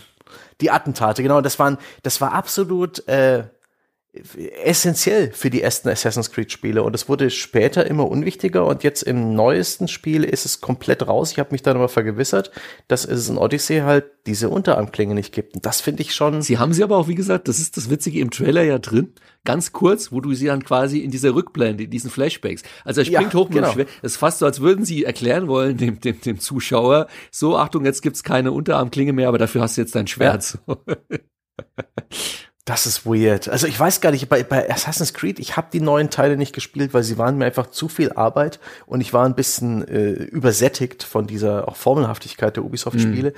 Aber ich ich, ich, ich, ich weiß nicht, ist das ein Fall, wo man feststellen kann, das hat seine Identität vielleicht nicht verloren, aber verändert ein Stück weit? Ich also es ist nicht mehr dasselbe, finde ich, aus der Ferne jetzt. Ja, ja, also es ist aus Spielersicht, ja, 100 Prozent, also auch das Neue jetzt mit seinem Skillsystem und den Rollenspielelementen und dem Open World, da hat sich ganz viel getan. Ähm, und das kann man dann gut finden oder weniger gut und, und jeder, der alle Teile gespielt hat, wird sagen, natürlich hat sich die, die, Rolle stark verändert. Ich fand es auch interessant. Ich hatte ein Interview gelesen mit dem ursprünglichen äh, Designer von Assassin's Creed 1, der ja weg ist. Der hat ja dieses andere Spiel gemacht mit dieser ja. Evolution, da mit diesem Steinzeit. Ich habe den Namen vergessen. Humankind. Ähm, Ganz genau, danke. Ähm, Patrice Desilets. Schön. Siehste, war wahrscheinlich. Ach nee, da habe ich vielleicht sogar von von dir an äh, Sebastian irgendwie in einem Podcast irgendwas drüber gehört. Aber der hat ja auch gesagt, der hat die neuen Teile nicht mehr gespielt und das war so seine unterschwellig liebevolle Form zu sagen, für ihn ist das auch nicht mehr die Marke. Also man konnte das so im mhm. Subtext, zumindest bei dem, was ich gelesen oder gehört habe, relativ stark raushören. Ähm, aber nochmal, das ist halt die, die, die Spielerperspektive. Aus Markenperspektive würde ich immer noch sagen, das ist noch Assassin's Creed. Also selbst auch jetzt das Valhalla, da geht's ja noch mal ein Stück weiter. Also auf den ersten Blick ist das für mich Vikings und ich freue mich auch schon super drauf. Und Vikings, den, den, die, die, die Querverbindung allein zu Assassinen herzustellen, wird für mich sehr schwierig. Aber es ist historische Schauplätze, es ist immer noch, man hat diesen einen Charakter, mit dem man ganz viele andere meucheln kann und sich da durch seine Aufgaben irgendwie metzeln kann und also es ist schon sehr äh, ja. weit, äh, was ist ein gutes deutsches Wort für Fast Stretch, weit hergeholt, ähm, aber man muss mal schauen. Ich finde aber, weil du es auch genannt hast, André, vorhin, noch interessant, mal drauf einzugehen, warum ich jetzt mit einer Marketingbrille es auch verstehe, Splinter Cell wenn man sich Splinter Cell nimmt, glaube ich, da hätten sie das nicht machen können. Sie haben es ja auch ein Stück weit versucht und es funktioniert nicht. Wenn ich Splinter Cell höre, habe ich ein Bild vor mir. Sam Fisher in der knienden Pose im Kampfanzug mit dem Nachtsichtgerät. Das mhm. ist das mhm. ikonische Bild von Splinter Cell. Und ich, allein dieses Nachtsichtgerät und alles, das ist ja, da ist wirklich in der Ikonografie sozusagen und des Bilds dass immer transportiert wurde, dass Gameplay die, die, die, die Core-Gameplay-Mechanik viel stärker etabliert als jetzt in einem Assassin's Creed. Und deswegen glaube ich auch, haben sie es viel schwieriger gehabt und die haben es nie geschafft. Also ich könnte mir jetzt nicht vorstellen, ein, ein, ein Splinter Cell zu machen, das jetzt irgendwie so Modern Warfare mäßig und bei Tag und du rennst durch die Gegend. Da würde selbst ich sagen, aus Markenperspektive, was hat das noch mit Splinter Cell zu tun? Eben weil sie dieses ja. ikonografische Schleichen in diesem schwarzen Kampfanzug bei Nacht mit Nachtsichtgerät etabliert haben. Und da war in dieser Markenbotschaft halt schon was drin, was es ihnen, glaube ich, dann irgendwann schwer gemacht hat, davon noch so weit wegzugehen, dass sie noch neue oder andere Spielelemente oder moderner oder so eine andere Richtung zu, zu, zu, zu bewegen. Ja, äh, die haben halt eine, eine, eine sehr feste, äh, nicht gerade flexible äh, Gameplay-Identität ja. bei, bei Splinter genau. Cell. Die ist bei, bei Assassin's Creed deutlich flexibler, ja. weil da, da gibt's ja diese andere Identität, die mit dem historischen Setting, die mit dem Treffen bekannter Figuren und, und dieser großen Welt, die man bereisen kann und erkunden genau. kann. Ja. Bei, bei Splinter Cell haben sie zwei Versuche gestartet, die sind beide eigentlich schiefgegangen. Das war einmal Conviction, das heißt Sam Fisher ist plötzlich auf der Flucht, ja, muss improvisieren war einfach nicht mehr dasselbe Splinter Cell und dann Splinter Cell Blacklist in Afghanistan, wo es bereits so ein unglaublich negatives Feedback auf den Enthüllungstrailer gab, weil das halt wie Call of Duty mhm. aussah. Was ja, was was ist ja plötzlich hier in irgendwelchen Terrorcamps unterwegs bei Tageslicht und äh, so mit Call of Duty Ästhetik. Niemand wollte ja. das, niemand und seitdem ist seit Jahren Ruhe und wir rechnen jetzt eigentlich alle damit, dass Ubisoft irgendwann mal wieder ein Splinter Cell wie früher macht, ja. Der Weg zurück in die Vergangenheit ist ohnehin ein sehr beliebter, was man angesichts der vielen HD-Remakes oder Klassiker-Games, die neu aufgelegt werden, äh, erkennt. Und das ist aber echt ganz witzig, dass es manche Spiele gibt, deren Identität kaum etwas mit dem Gameplay zu tun hat, wie zum Beispiel Final Fantasy. Ich mhm. finde, die Spielereihe hat absolut eine, eine klare Marke, eine klare Identität, obwohl diese teilweise krass auseinandergeht, was das Gameplay angeht. Da hast du Echtzeitkampfsysteme, hast Rundenkampfsysteme, hast seltsame Hybriden, hast komplett andere Charaktere, äh, andere Szenarien und doch weißt du ungefähr, was du von einem Final Fantasy erwarten kannst. Das finde ich total Stimmt, krass. Das ist ein gutes Beispiel, ja, wie weit man auch eine Marke wirklich auch in die Breite ziehen kann und sie hält immer noch. Das ist tatsächlich sehr gut. Ich glaube, ein Teil ist mhm. wirklich von dieser Final Fantasy Identität, ist wirklich auch genau dieses Abgedrehte. Diese Mischung aus teilweise realistischen Sachen und dann hast du diese, diese, mhm. ach, wie heißen diese Straußenviecher nochmal? Coco, irgendwas da. da Schokobos. Die sind Teil ja, der genau. Identität. Die gehören ja, mit genau. dazu und die haben auch ihr Theme. Diese Melodie muss mit drin sein. Das sind so kleine Details. Aber im Großen und Ganzen, das kann modern sein, das ja. kann Steampunk sein, das kann mittelalterlich sein. Da kann es um sieben Kristalle gehen, um irgendwelche Wunsch, verwunschenen Prinzessinnen, irgendwelcher abgedrehter Shit. Aber du weißt eben, dass abgedrehter Shit mm. kommt und die Story wird ausufert. Ja. Das ist hervorragend. Also bei dem Splinter Cell bin ich, ich glaube, dass ich weiterhin eher das unterschreiben würde, was wir vorher hatten, dass das Gameplay nur im gröbsten Teil wirklich damit verbunden ist mit dieser Markenidentität. Also du wirst natürlich jetzt nicht komplett wild die Genres durchhopsen können. Mm. Ich glaube, dass Splinter Cell ähm, verbinde ich vor allem halt auch mit Sam Fisher ich traue Sam Fisher vor, dass, zu, dass er auch äh, als Kämpfer funktioniert, der nicht nur im Verborgenen operiert. Ich glaube, das größere Problem ist, also erstens das große Problem von Splinter Cell ist, es gibt Assassin's Creed. Das mhm. heißt, das andere Schleichspiel hat den Durchbruch geschafft, das war massenkompatibler und dementsprechend musste für Splinter Cell sowieso ein neuer Platz gefunden werden. Um, äh, und dann ist jetzt Assassin's Creed ist jetzt schon das Open World Action Rollenspiel irgendwas geworden. Jetzt bei Splinter Cell wäre, was noch frei wäre, wäre halt der Third Person Shooter. Und ich kann mir schon vorstellen, theoretisch, dass das geht.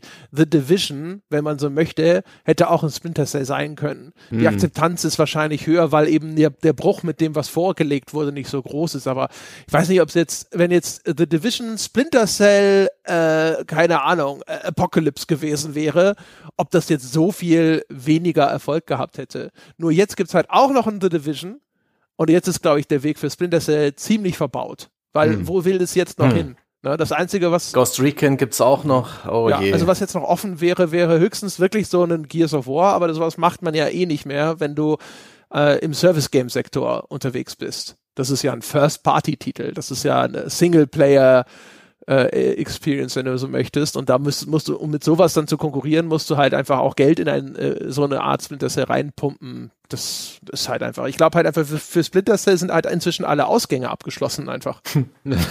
auch möglich. Interessant bei Splinter Cell finde ich auch, dass zur Markenidentität dieses Geräusch gehört vom Nachtsichtgerät, mhm. dieses Fiepen. Jeder von euch hat es gerade in seinem mhm. Kopf, weil ihr es kennt. Das äh, gibt nicht viele Spielemarken, die so ein, äh, akustisch präsent ja, sind. Ja, das, das Goldmünzen-Aufsammelgeräusch von Mario, das ja Nintendo sogar auch für sein Logo benutzt, dieses Dling Ne? Stimmt, ja. stimmt. Oder auch das, das Battlefield-Theme ähm, im weitesten Sinne, obwohl das bloß ein kurzes Me ähm, Melodiechen ist, aber das ist, ähm, das ist schon was wert, finde ich. Und gerade diese wirklich, wie wir es vorhin besprochen haben, bei Sam Fisher, du stellst dir den Typen im schwarzen Stealth-Anzug vor, wie er irgendwo lauert, unentdeckt, und er hat das Nachtsichtgerät auf. Und eigentlich ist es, Sie müssen dieses Spiel machen. Das kann doch gern mal wieder ein Singleplayer-Spiel sein. Hallo Ubisoft, ja. Das würde funktionieren. Ja, Ubisoft sagt gerade Sebastian, ja how, how, are we going to monetize this, Sebastian? Ja. Ja? Wie, the people in Paris are confused. Wie, das soll doch zehn Jahre lang neue Seasons bekommen. Wo verkaufen wir die Ingame-Gegenstände nee. und vor allem, wie Sorry, dann soll sie mich anheuern. Allein das Nachtsichtgerät, da kannst du tausend und ein Upgrade machen und bei ja, den stimmt, Waffen. Also grün, da kann ich Ihnen ein Konzept vorlegen. Blau. Ja. Und du findest dann in den Levels Truhen, ja, äh, graue Truhen, grüne Truhen, lila Truhen, ja, blaue Truhen und goldene Truhen, ja, nach Du findest die einzelnen Schrauben. Du musst erstmal die ganzen Schrauben grinden, ja, um ah, da überhaupt was zusammen sie, sie sollen einfach, sie sollen einfach äh, Hitman kopieren. Ganz ja, wir müssten mal einen ne? separaten ne? Spaß-Podcast machen, wo wir irgendwie ein Free-to-Play-Spiel gemeinsam bauen im Podcast. Das wäre das Free-to-Play-Spiel aus der Hölle, glaube ich. Das ist ja noch, das ist ja oh, noch schlimmer, weißt du, das ist dann halt auch noch so ein, so ein Hitman, das jetzt quasi da auch noch alles bedient. Und vor allem auch, ähm, du, ähm, äh, du ist, ich glaube halt, also deswegen, also ein Remaster oder so, klar. Aber ein richtiges neues, ich, ich glaube nicht, dass Ubisoft irgendein Interesse hat, in dieses Stealth-Genre zu gehen, weil das ist, glaube ich, einfach zu schmal, das ist zu spitz, die Zielgruppe. Hm. Möglich. Möglich, möglich. Ich, ich, ich, ich stimmt ja auch, auch das Hitman ist ja nicht der absolute Millionenseller. Das es deckt eigentlich komplett seine Zielgruppe ab und bedient es regelmäßig, kommt jetzt auch wieder Anfang nächsten Jahres eins raus, also ist der Markt auch schon wieder gesättigt. Also hm. ist schon ein Millionenseller. Ah. Wir hatten es in unserem Hitman-Podcast, dass das schon erstaunlich hm. erfolgreich ist, aber halt nach den Maßstäben von einem inzwischen, ich glaube, unabhängigen Studio wie IO ja. Interactive. Ne? Hm. Das nicht im Maßstab eines Square Enix. Oder, oder halt einem Ubisoft, das halt auf Assassin's Creed schaut und hm. sagt, so, hier, Ne? Zweistellige Millionenverkäufe ja. bitte. Zip. Ja. God damn it. eine Spielerei, die ich aus Markenidentität auch ganz spannend finde, ist Call of Duty. Mm. Weil ich der Meinung bin, die haben da schon äh, immer ein gutes Nächsten gehabt, was die Reihe eigentlich jetzt gerade auszeichnet. Weil die ich finde auch die Wahrnehmung von Call of Duty als Marke, als Franchise hat sich mit der Zeit immer so ganz allmählich gewandelt und sie haben ein gutes Händchen dafür gehabt, da stets den richtigen Trends hinterher zu laufen, aber gleichzeitig gewisse Dinge niemals zu ändern. Ich glaube, eine der absoluten essentiellen Identitäten von Call of Duty ist die Steuerung, gerade auf Konsole. Da war Call of Duty damals mit Modern Warfare wegbereitend für die Standard-Ego-Shooter-Steuerung, die gut funktioniert und die gut von der Hand geht, die richtig abgestimmt ist, die sich knackig anfühlt, die es dem Spieler einfach macht, einen Shooter zu spielen mit Konsolencontroller, ohne Maus und Tastatur, was aber trotzdem irgendwie geil von der Hand geht. Und das haben sie auch nicht groß angefasst. Da wurden feinste Feintuning-Änderungen vorgenommen, aber jemand, der das damals zuletzt Modern Warfare gespielt hätte, kann heute das aktuellste Modern Warfare in die Hand nehmen und er ist genau wieder drin.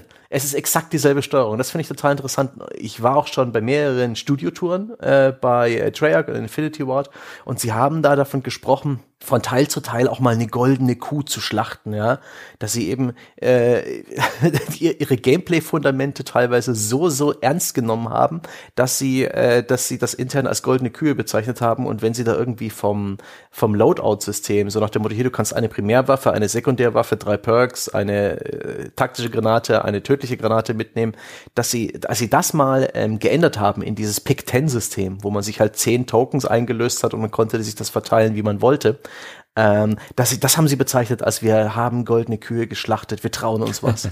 Und das finde ich total krass, weil das ist eigentlich, die haben sich überhaupt nichts getraut. Die haben so viel von dem Spiel identisch gelassen und waren so übervorsichtig, wenn es darum ging, äh, praktisch die Gameplay-Identität von Call of Duty zu ändern. Währenddessen die von in Sachen Szenario und Story äh, schon ziemlich freigedreht sind in der Geschichte der Reihe. Aber das hat der, der Markenwahrnehmer von Call of Duty eigentlich nicht geschadet. Mhm.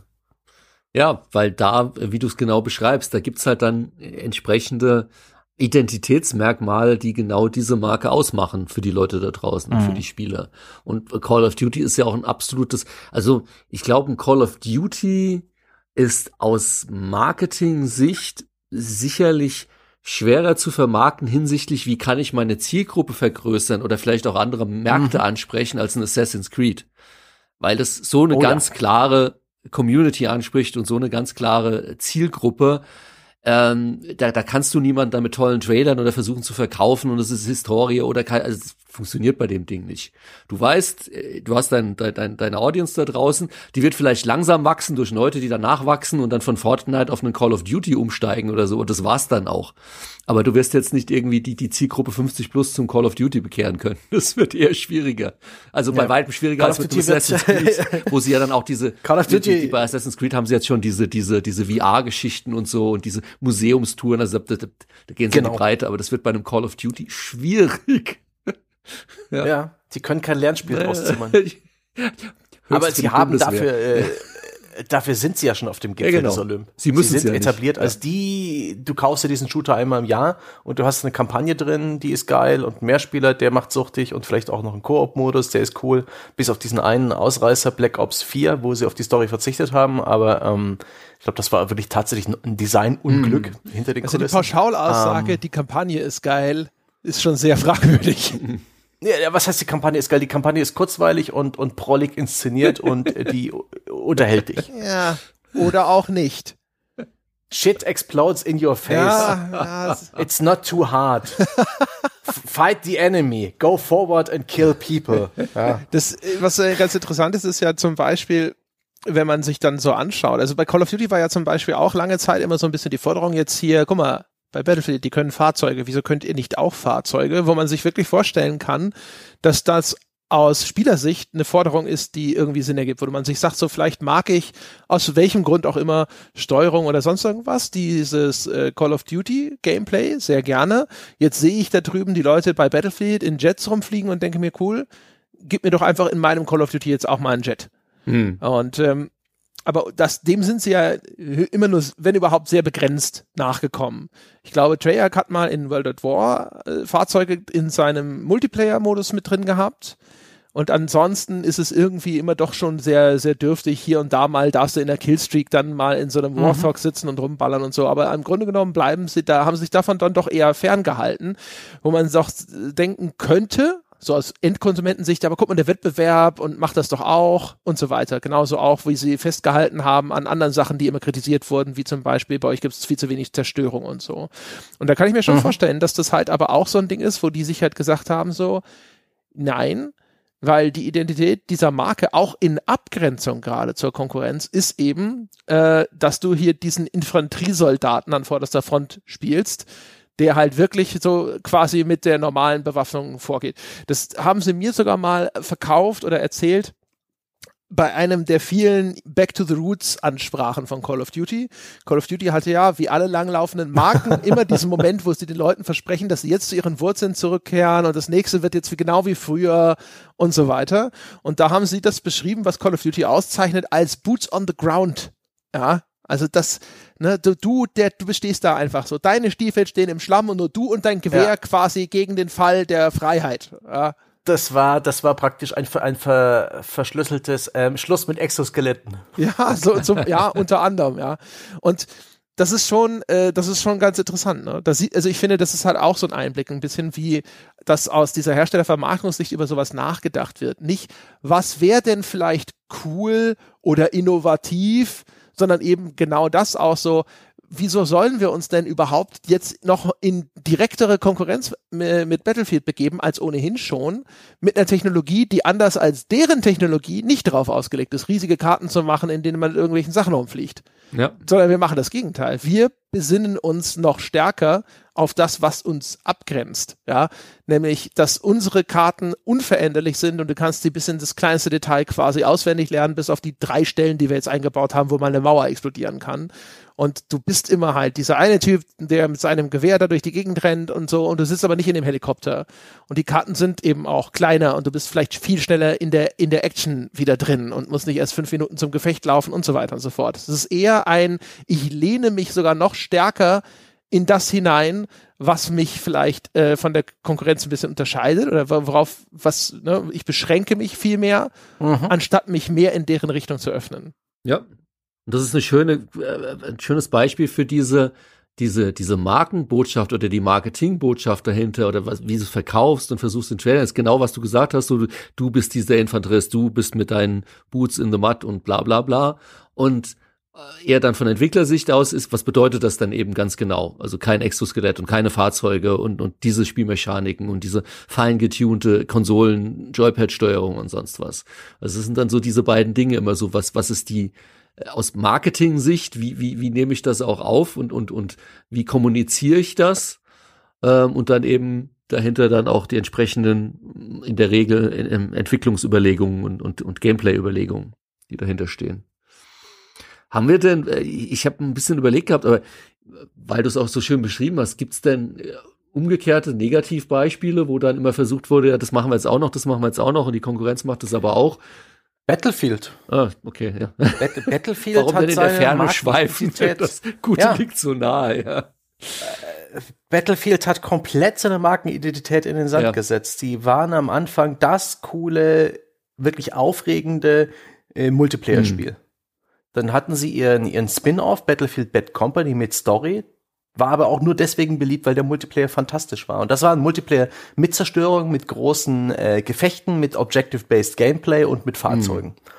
Und ähm, dann, dann haben sie angefangen, da versucht, das immer wieder neu zu erfinden mit dem Battlefield One, was nicht so richtig gezündet hat für mich. Ich fand drei und vier noch richtig gut.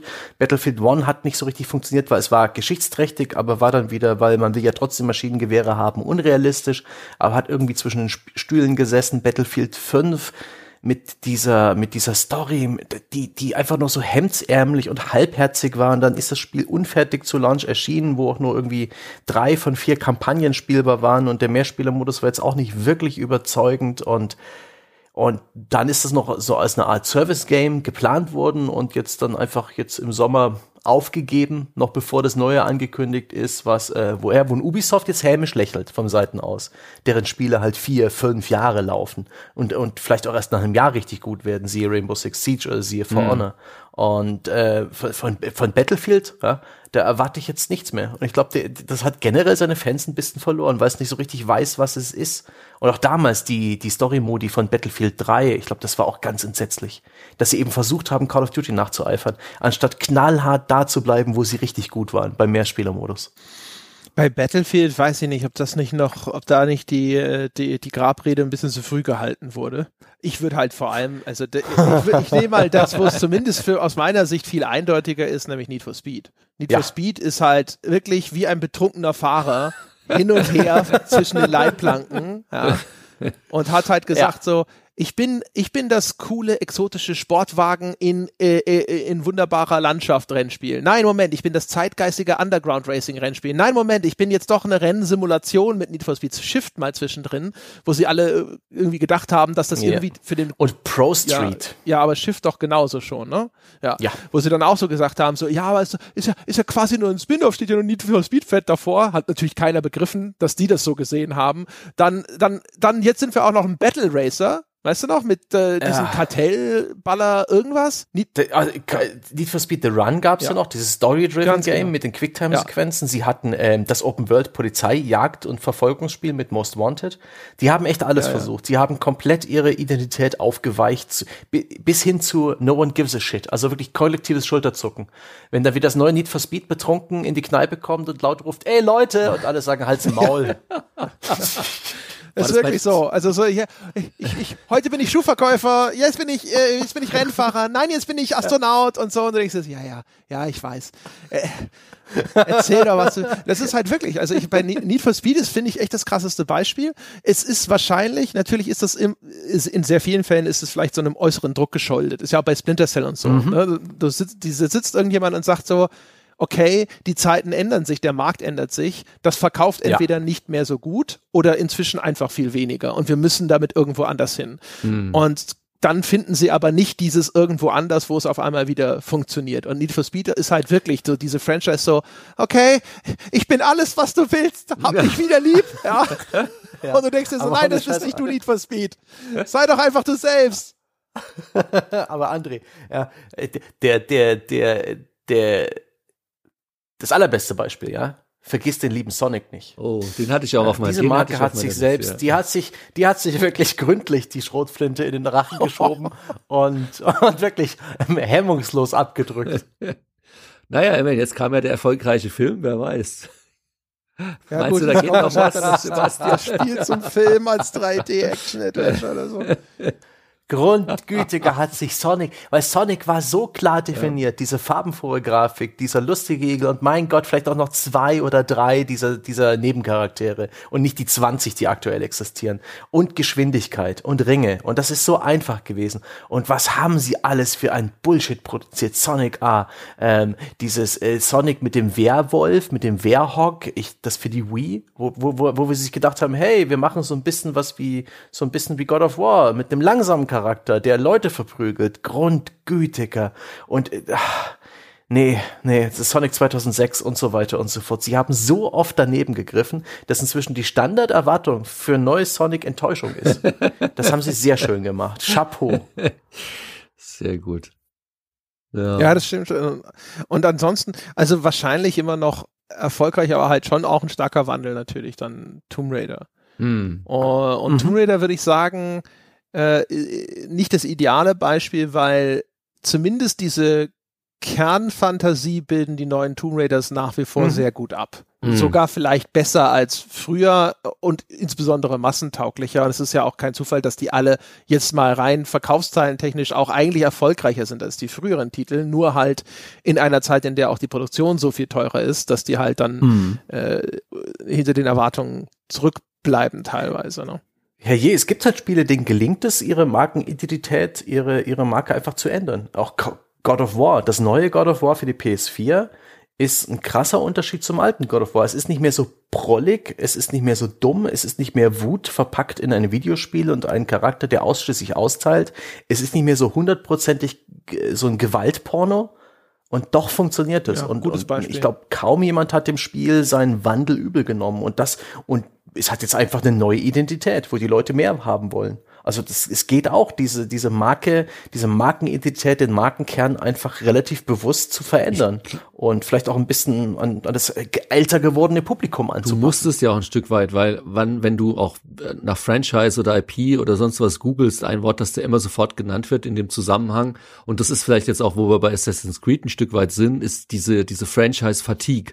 Also wenn du zu oft mhm. dasselbe machst, dass die Leute dann auch irgendwann sagen, ja, pff, also jetzt brauche ich das jetzt auch nicht mehr.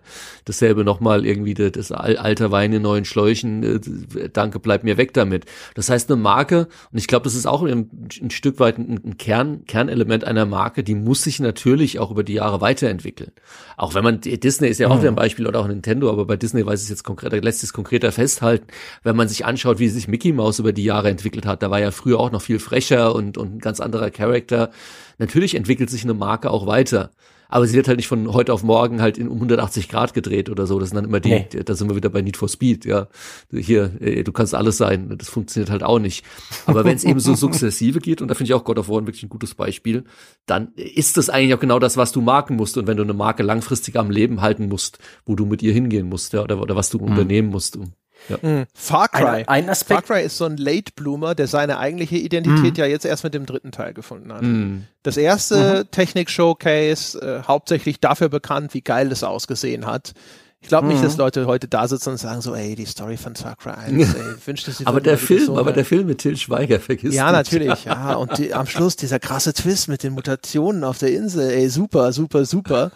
und Far Cry 2 inzwischen in manchen Kreisen zumindest so ein kleiner Kultit, weil es so ein paar ganz interessante oh. Sachen gemacht hat. Oh, das mochte ich sehr gerne. Das, das in Afrika, ich kann die nicht mehr auseinander. Ja. ja. ja. aber halt auch, also die Sachen, mit denen Far Cry 2 damals so richtig hart rausgegangen ist, ist, guck mal, unser Feuer verbreitet sich von alleine. Mhm. Ne? Ja und nicht, ey, weißt du, wir erzählen hier eine Geschichte über Ausbeutung eines dritte Weltlands und du bist deine, deine Hauptfigur ist irgendwie todkrank und du brauchst ein Heilmittel oder sowas. Ne? Das war jetzt nicht irgendwie der Vermarktungsfokus. Und jetzt auf einmal ist jetzt Far Cry ist halt so eigentlich ehrlich gesagt so, ich glaube, die die die die absolute Kernidentität von Far Cry ist doch, es gibt einen Psychopathen und der ist auch auf dem Cover. Ja. Ja. Hm. Das ist wirklich, das ist wirklich der Psychopath, den man in der Open World langsam äh, den Gar ausmacht. Und das ist doch, all, das ist eigentlich schon so. irgendwie ganz krass, ne?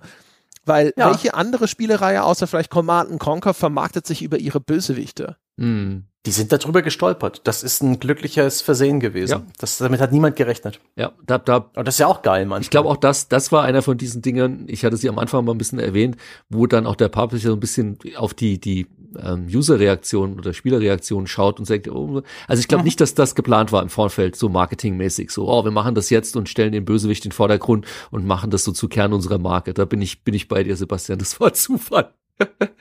Wenn es also geplant also war, dann ja Chapeau. Far Cry, ja. Sie hatten ja. zumindest schon bei Far Cry 3 den Vars auf dem Cover. Also wenn, haben sie es sehr genau. schnell kapiert. Und der ja. war auch und in den Trailern, im Trailer ja. sofort, dass dieses, diese eine Szene, wo er erklärt, was denn die, die Definition von Wahnsinn, la la la la la und so. Yep. Das Ding, ich, ich kann diesen Spruch überhaupt nicht mehr hören. Der wurde seitdem so oft nachgelabert, dass ich das, wenn ich das, das, das Kotzen kriege. Und ich glaube, er wird auch immer falsch attributiert.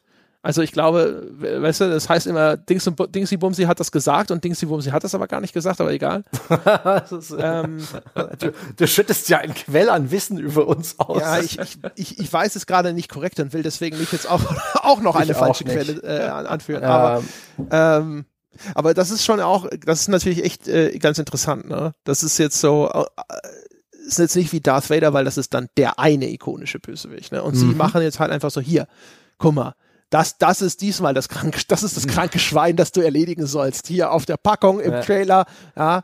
Was ja irgendwie echt faszinierend ist. Also eigentlich schon fast ulkig, dass das noch keiner auch großartig kopiert hat, weil äh, ich meine, ich, ich bin ja eh immer der Held. Ich bin der Spieler eigentlich ist es, das ist es fast für die, für die Videospieleindustrie die logische Konsequenz, immer nur zu sagen, so, das ist die Sau, die du umlegen darfst. Vielleicht ja, auch erst bei Diablo, da ist Diablo auf ich. der Verpackung. Ja, ja okay, Diablo ist. Ja. Aber ja, absolut. Stimmt schon. Gibt's sonst, ich überlege auch gerade, gibt's, fallen mir Verpackungen ein, wo der Bösewicht drauf ist? Klar, Command Conquer, Diablo, sonst wird's dünn. Guter Punkt. Ja, und bei Command Conquer kannst du den ja sogar spielen und so. Und wie gesagt, also auch bei, bei, Star, bei den Star Wars Spielen ist auch immer so ein Ding. Wir haben jetzt auch Luke Skywalker und alles so, aha. Und wir haben jetzt auch Darth Vader, ja. Ja, ja. ja. Ja, das ist das das ist schon, aber ähm, das ist schon so, wie gesagt, ich habe hab, äh, weil ich so vor der Folge noch mal so kurz drüber, nachgedacht habe, ich gedacht, so, eigentlich ist es doch mega konsequent, ja. Was was interessiert es mich denn, wen ich spiele, ja? Ich ich spiele auch gerne einfach nur mich, aber zu mhm. zeigen, so das ist dein Gegenspieler, ist ja fast schon eigentlich viel erheblicher in einem Medium, wo ich ständig sozusagen jetzt mehr oder minder die, die, die sowieso die agierende Hauptfigur bin. Ja, schön, wenn sie mir auch über diese Hauptfigur noch eine Geschichte erzählen und sowas und äh, wenn das eine, dann eine Identifikationsfigur ist und so. Ich sage nicht, dass dieses andere Ding auch funktioniert. Es ist nur erstaunlich, dass das so eine krasse Ausnahme ist, ähm, wo es ja eigentlich gar nicht mal so inkonsequent erscheint. Hm. Ja, ja, da wird es bei einem Assassin's Creed dann wahrscheinlich schon wieder schwierig, weil mir würde spontan nicht einfallen, wer da der ikonische Gegner ist, gegen den ich kämpfe. Ja, sie müssten ja erstmal überhaupt ikonische ja. Gegner erschaffen. Ja. Aber dann würde ja vielleicht der Fokus ja. auch mehr darauf gelegt, weil das ist ja eh, es gibt ja eh einen Mangel an wirklich guten Bösewichten wahrscheinlich insgesamt und vielleicht ist das auch einfach schwierig. Ne? Ist jetzt auch nicht, dass wir jetzt die Liste der ikonischen Filmbösewichte ewig fortsetzen können. Wir haben vor Urzeiten eine Folge gemacht zu den besten Bösewichten hm. und sind da schon zu dem Schluss gekommen. Es gibt nicht viele äh, und habe auch so ein bisschen überlegt, gibt es irgendwas groß von Rang und Namen, das irgendwie mit sowas wie Darth Vader vergleichbar wäre, aber da gibt's halt sowieso auch durch die Bank einfach sehr, sehr wenig. Ne? Also hm. der ikonische Bösewicht ist wahrscheinlich nicht äh, viel einfacher herstellbar als der ikonische Held und so. Aber die Bemühungen sozusagen äh, darauf zu konzentrieren, ich sag mal auch, also jetzt auf dem aktuellen Stand der Videospielindustrie wäre das ja angemessen. Also bei den meisten Computerspielen ist die entscheidende Frage, wen soll ich töten? also, also und dann ja. die, diese Antwort in den Mittelpunkt zu rücken erscheint mir. Wen soll ich töten? Wo stehen die Lootboxen? ja, ist doch so. Ja? ja. Das ist ja nur logisch, dass man darauf das eine überzeugende schön. Antwort finden sollte. Ja, dann das ist die halbe Miete. Wäre auf jeden Fall ein, ah. also aus Marketing-Gesichtspunkten eine starke Tagline äh, für meine Markenidentität. In diesem Spiel geht es darum, wen soll ich töten? Ist es eigentlich für die Markenidentität wichtig, dass der Spieler mit der Zeit altert? Also gerade wenn man so eine Franchise am Laufen hat, so seit zehn Jahren, ähm, muss man das berücksichtigen? Weil ich, ich finde, das ist, äh, man ändert ja schon seine Spielgewohnheiten im Alter. Ja? Ist es da vielleicht schlau aus dem, aus dem, weiß ich nicht, aus Quake irgendwann einen etwas langsameren Shooter zu machen, ja, der ein bisschen betulicher ist, der dir mehr Reaktionszeit lässt? Also ich, ich habe ähm, aus den Erfahrungen jetzt zumindest was das ist dann aber eher auf die Spielfigur bezogen und auf das Universum und die ähm, ganzen Dinge. Die Erfahrung, dass es eher bewusst so ist, dass es halt, also keiner würde gerne äh, ältere Lara spielen, die wird ja eher jünger. Ähm, mhm. Ähm, ein Stück weit auch aus dem Grund, um den Leuten so ein bisschen das Gefühl zu vermitteln, hier, du bist selbst noch jung, quasi. Also selbst wenn sie älter werden, mhm. diese gewisse Dinge ändern sich nicht, um so eine Konstanz zu geben. Ähm, auf Gameplay-Mechaniken bezogen, da ist auch Lara wieder ein gutes Beispiel. Also ich, ich meine, Tomb Raider im Vergleich zu früher, Tomb Raider 1, 2, die waren bockeschwer im Vergleich zu den heutigen. Also wie gesagt, Shadow of the Tomb Raider, das ist für mich Tomb Raider und Rails, wo da, da press mal hier was und mach mal da eine Quick Age. Mhm. Das ist ja so boring, da schlafe ich ja selbst als 50-Jähriger ein und sag, wo ist da die Challenge? Ähm, also das stimmt schon. Die sind gerade diese Reihe ist so viel einfacher äh, geworden, weil sie auch so viele Abkürzungen ja. abgeguckt hat. Also der der Vogelschiss am Felsen, der dir sagt, wo du lang klettern musst und solche Geschichten. Das gab's ja alles nee, nicht im ersten. Das, allein die Secrets, wie die in den ersten Teilen versteckt waren, wie gut auch und dann also ja. ist überhaupt nicht mehr. Stimmt schon. Wenn du ja. Alleine, wie oft du gestorben bist. gegenüber stehst, dann dann geht dir wirklich die Pumpe. Äh, Allein wie oft du gestorben bist, einfach nur wegen der Dreckssteuerung. ja. das, haben, das haben wir nämlich alles schon wieder verdrängt, sozusagen, nach all den Jahren. Kamera. Wie jetzt ja, Felsen ja, genau. verdeckt meine Lara. Wo ist Lara? Oh, sie ist tot. Von dem Moment, in dem ich die Sprungtaste drücke, bis die ganzen tollen Animationen abgelaufen sind und Frau Croft wirklich springt, vergeht eben nun mal ein bisschen Zeit. Und leider, leider, leider ist aber da schon der Boden unter den Füßen weg gewesen. Ja. Sprung abgesagt, Absturz stattdessen. Ja. Also, Mit dem ikonischen Schrei. Ja, ja, genau. Und dem schönen Rector-System. Ja, ja. das gab es auch damals schon. Lara Croft so unten auf den Felsen aufschlagen zu sehen. Da hat man damals schon ein bisschen zusammengezuckt, auch ganz, auch ohne Todes-Cutscene dazwischen. Aber ja, ja, das hat sich in, natürlich ist es ein, aber ich meine, die aller, aller, allermeisten Spiele sind im Vergleich zu der damaligen Ära erheblich zugänglicher geworden, mhm. ja, was so Schwierigkeitsgrad und, und sonst was angeht. Mhm. Die einzigen, bei denen es ja Teil so ein bisschen der Markenidentität ist, ist halt Dark Souls Klar, so, ne? Mhm. Wo ja sogar tatsächlich deswegen einfach riesige Diskussionen, also da hat man, da merkt man auch so ein bisschen, glaube ich, vielleicht an denen, wo sich dann, wo dann wirklich sich richtige Diskussionen entzünden, da, das ist dann für den Publisher vielleicht auch der Fingerzeig. So, das könnte Teil der Markenidentität mhm. sein, des Markenkerns. Wenn die Leute ausrasten bei dem bloßen Gedanken, dem bloßen Vorschlag, es könnte ein leichterer Schwierigkeitsgrad hinzugefügt werden. Ja?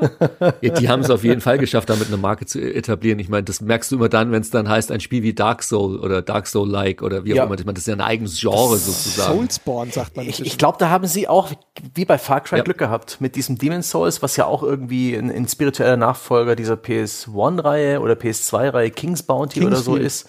Oh, Kingsfield, genau. Ähm, und äh, die haben halt versehentlich das perfekte Spiel für einen Markt geschaffen, für eine Zielgruppe, die sie nicht kannten und ne, äh, eine Formel an die, an die Tafel geschrieben, von der sie nicht wussten, dass sie genial ist und ähm, hatten das große Glück, dass sie dann eben wirklich dann einfach nur noch diese Formel wieder und wieder iterieren äh, mussten, um wirklich alle Leute total happy zu machen. Und die sind ja eigentlich schon so, was die Schlagzahl angeht, mit Demon's Souls, drei Dark Souls Spielen, Sekiro und Bloodborne, äh, inzwischen bei einem Output, wo langsam eigentlich die Franchise Fatigue eintreten müsste. Dazu noch die diversen Nachahmer, die inzwischen draußen sind. Aber es hat noch nicht hm. den Anschein die Leute haben immer noch Bock drauf. Das ist auch, ähm, also From Software, die, äh, die küssen wahrscheinlich äh, äh, die, die Vorstände jeden Abend auf dem, auf dem Nachttisch das ähm, Miyazaki-Bild äh, von diesem Lead-Designer. Vom Einschlafen, genau. Und dann unter das Kopfkissen damit. Ach Gott. Eine Sache, die ich auch spannend finde, ist, dass wenn eben eine Spielemarke ähm, verloren geht, oder ihre Identität verliert, ihren Markenkern oder komplett aufgegeben wird, dass sich dann plötzlich andere Spiele finden, Alternativprodukte, die einen anderen Namen tragen, aber dieselbe Marken, äh, denselben Markenkern mit sich rumtragen. Da haben wir sowas wie ähm, Rare, ja, mit ihrem mm. Banjo und Kazooie, eine sehr beliebte N64 Hüpfspielreihe. Und dann werden die von Microsoft gekauft und dann machen die Banjo und Kazooie Nuts and Bolts, ja? ein, ein Spiel, wo man sich äh, in einem Baukasten Fahrzeuge baut und damit durch Welten fährt. Das ist halt nicht, nee, niemand wollte das. Ja. Stimmt, ja, City Skylines, weil du vorhin ja auch schon von SimCity gesprochen ja. hast. Oder City Skylines bei, bei einem, nachdem uns alle SimCity enttäuscht hatten. Es gibt dann Indie-Projekte, äh, die, die dann einfach dasselbe Spiel nachbauen, bloß unter einem anderen Namen. Äh, bei, Na, bei Benjo und Kazooie ist es dann eben Yooka-Laylee mhm. von diesen äh, britischen Indie-Entwicklern. Du hast statt Theme Hospital hast du jetzt Two Point Hospital, statt XCOM hast du jetzt Project Phoenix, statt ähm, Civilization hast du jetzt ähm, Old World oder eben Humankind. Ich finde das total krass, wie immer dann, wenn eine, eine große Spiele-Franchise Stück weit ihr Publikum verliert oder eben von der Markenentwicklung äh, gefühlt zumindest ähm, ein, bisschen schief liegt oder Mist baut, dass sich dann eben andere Entwickler finden, die einfach sagen, hey, wir nehmen das Rezept von damals, wir machen es nochmal genauso, wir nennen es bloß anders. Ja. Mhm. Die Natur duldet halt kein Vakuum, ne? Das ist halt äh, nee. genauso mit, es gibt auf dem PC keine Entsprechung von Harvest Moon, hier ist Stardew Valley. Oder ja. äh, es gibt für uns PC-Spieler kein Mario, dann reden wir uns jetzt ein, Ahead in Time sei ja genauso gut. Ist es echt? okay, das ist weit gefasst. Ist es aber, ja. echt? Naja gut, früher, früher gab es immer einen Commander Keen, ja. So, also so. Commander Keen, viel besseres Beispiel, viel besseres Beispiel. Weil die sind ja nee, genau deswegen ja auch damit angetreten. Aber ja, ja, dieses moderne Geraffel brauche ich kein Mensch. ja, aber ich meine, das ist ja eigentlich als Indie-Entwickler ist das natürlich ja eigentlich einer der Wege, die mit dem höchsten Wahrscheinlichkeit zum Erfolg führen. Du schaust dir das an, was ist entweder einmal populär gewesen, aber wird aus irgendeinem Grund nicht mehr gemacht, dieser Markt wird nicht mehr bedient. Siehe hier Mimimi, Desperados und äh, wie hieß es vorher, Shadow Tactics, ne?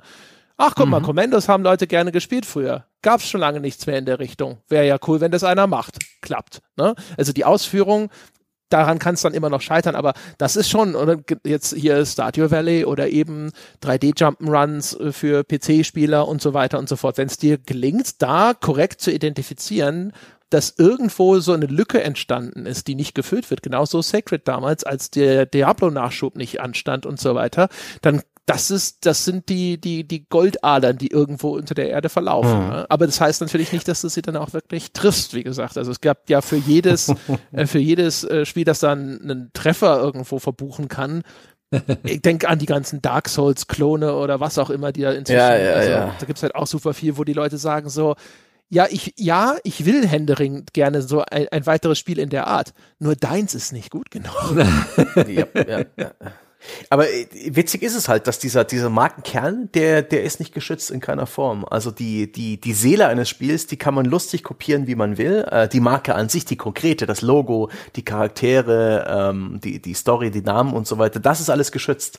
Aber äh, kein Ubisoft kann irgendwas sagen, wenn du plötzlich ein äh, sowas wie Splinter Cell, mhm. ja, ein cooler Typ mit Nachtsichtgerät. Das, das Nachtsichtgerät darf halt nicht die ikonischen drei äh, grünen Leuchten haben, aber mehr können sie nicht tun. Ja. Ja. Es ist aber auch interessant dahingehend, weil das ja oftmals und steht ja auch in unseren Foren teilweise und wo dann äh, viele diskutieren, dass die Sp Spiele und gerade Indie-Spiele ja unbedingt unique sein. Die müssen ja was völlig Neues machen. Aber eigentlich ist das ja eher wieder ein Beispiel dafür, dass die Leute liebgewonnene Dinge, liebgewonnene Serien, liebgewonnene Spielelemente, da muss nicht immer alles innovativ sein. Also sie wollen eher mehr vom selben, vielleicht besser gemacht, neuer gemacht mit Updates, aber ähm, das ist genau dieser, dieser Spagat und EA mit, mit, mit SimCity ist da ein gutes Beispiel. Du, du musst halt noch genug vom Alten drin haben, um, um die Fans zu befriedigen, die auch das weiterspielen wollen, was sie die ganze Zeit eben schon so geliebt haben. Ja, mhm. ja wobei, also, also das, die, die Gefahr bei sowas oder bei der Aussage, finde ich, ist halt immer, ähm, die, also, wie sollen sie denn was anderes wollen? Ne? Das, das ist immer das Problem. sie kennen das und das ist ihnen, ne, und das, das ist, das fanden sie geil. Äh, das heißt nicht, dass sie nichts Neues wollen. Die wollen Innovation, die wollen aber gute Innovation. Und das ist halt die Gefahr. Ne? Wenn du ihnen mehr vom Gleichen lieferst, dann ist es klar, dass ihnen das gefällt, weil es ist ja mehr vom Gleichen und du weißt, dass was da vorher gekommen ist, das hat ihnen gefallen. Bei deinen Innovationen, das muss halt was sein, das innovativ und gut ist. Und da ist halt immer das Risiko, dass das, was du dachtest, das gut ist und den Leuten gefällt, eben den Leuten doch nicht gefällt. Heißt aber nicht, dass die Leute keine Innovation wollen. Das heißt nur, du hast die falsche Innovation leider ausgesucht. Ich weiß es nicht. Ich würde, aber das wäre vielleicht ein interessantes Thema für einen anderen Podcast tatsächlich. Ich bin da eher skeptisch und bin der Meinung, dass die Leute Innovation nur in sehr begrenzten Dosen wollen und auch wirklich akzeptieren. Also äh, du, du äh, klar, ein absolutes MeToo äh, eins zu eins Kopie von irgendeinem Spiel wird nicht funktionieren. Aber wenn du jetzt sagst, okay, ich versuche irgendwie das, das das zu finden, was nach, nach einem Dark Souls kommt, also was völlig Neues, Innovatives. Ähm, also auch ein Dark Souls war ja nicht innovativ in dem Sinne oder Demon's Soul oder sowas, ja. Ähm, Im Gegenteil, die haben ja gesagt, okay, lass uns zurück zum Alten gehen, die Spiele wieder härter machen wie früher so.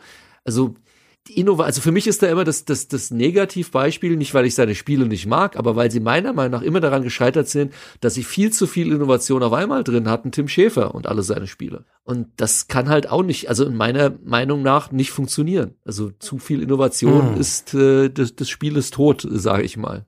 Ich glaube aber, Tim Schäfer ist halt wieder, dass die Innovation liegt auf einer anderen Ebene. Die ganzen Spiele von dem sind ja eigentlich jetzt, wenn wir mal zum Beispiel auf Gameplay schauen, teilweise sogar ultra generisch, also die mm, Adventures. Ja. Sondern das ist halt, er macht ausgeflippten, surrealen Scheiß.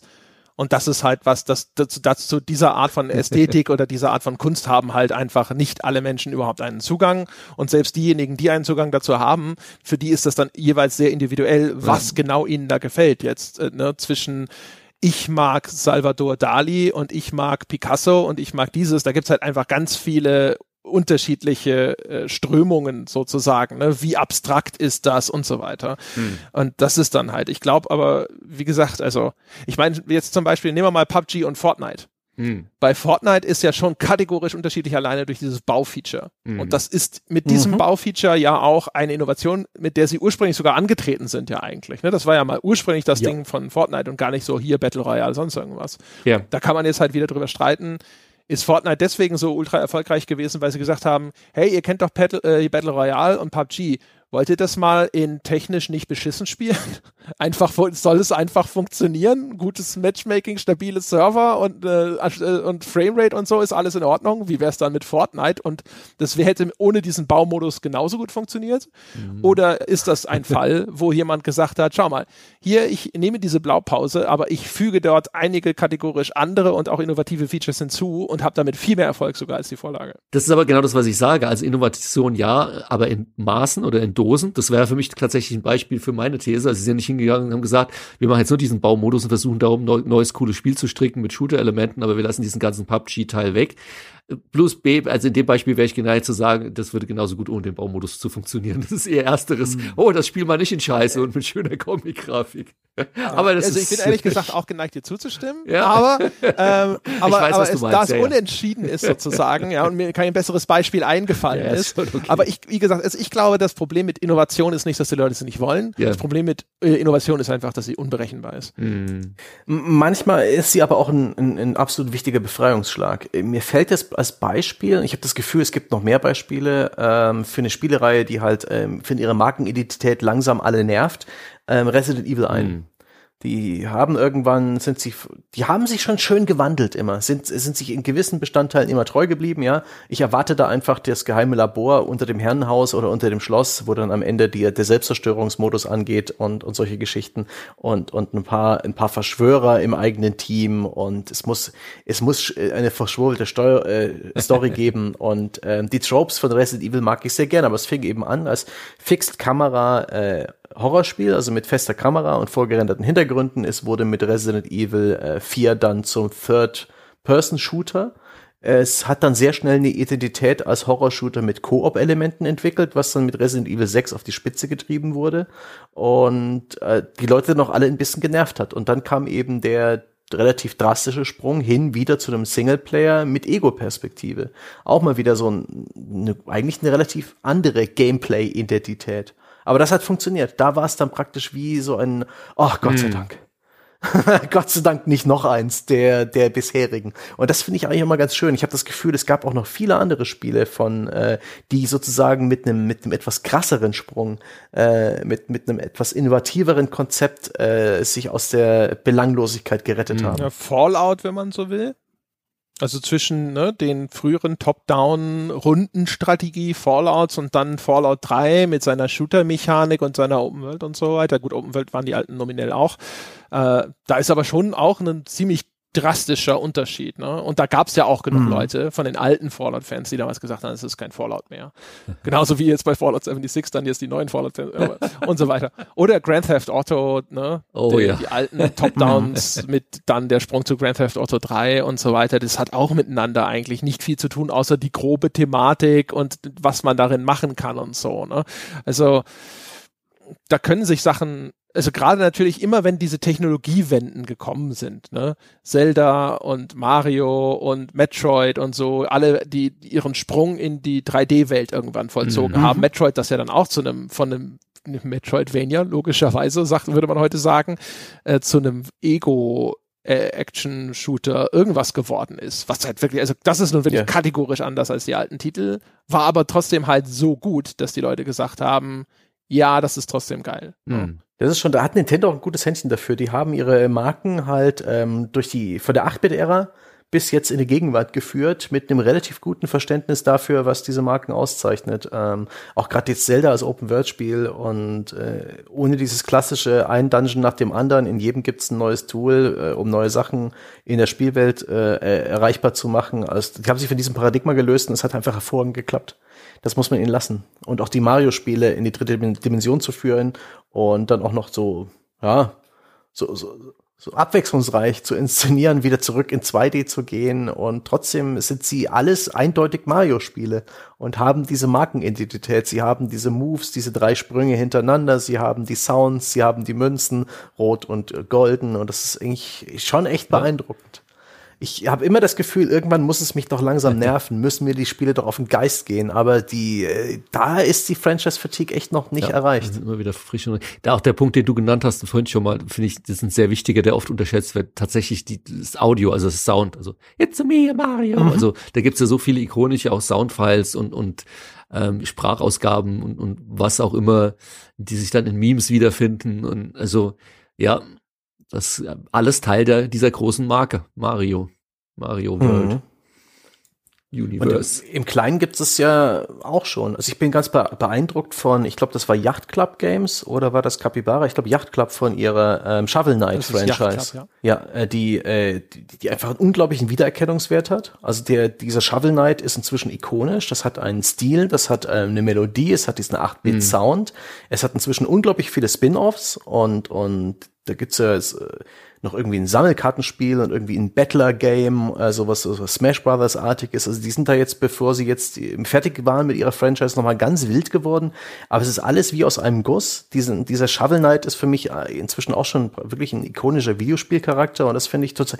Die haben da ein sehr gutes Händchen dafür bewiesen. Finde ich sehr gut. Ich bin gespannt auf die, gibt es eigentlich neue Marken in den letzten Jahren, die uns ans Herz gewachsen sind, von denen wir mehr haben wollen? Oder sind wir dafür zu verbittert und zynisch geworden? oh je, Game, Game, neue Marken. Naja, jetzt zu dem Zeitpunkt, wo wir den Podcast aufnehmen, in den Startlöchern ist ja The Last of Us. Das hat jetzt erst seinen zweiten Teil mhm. und trotzdem äh, sitzen alle Leute da und haben Schweißperlen auf der Stirn und sagen, hoffentlich wird's gut, hoffentlich wird's gut und freuen sich. Mhm. Red Dead Redemption 2. Ja, Stimmt. wobei Red Dead Redemption, ich meine, gab ja auch ursprünglich noch das Red Dead Revolver, also es ist noch ein bisschen älter, glaube ich, als Last of Us. Ja gut, aber das, das Red Dead, Re ja, aber ja. das, das war ja noch mal was ganz anderes. Ich meine, Red Dead Redemption 2 insofern zählt ein bisschen nicht, weil es ist halt GTA im Wilden Westen. Ne? Das ist zu nah an der etablierten Uralt-Franchise dran, ja. dass man jetzt sagen kann, so ja, Reason, Reason Surprise, das ist ja mal eine ganz neue Marke, die unsere alle Herzen jetzt erobert hat.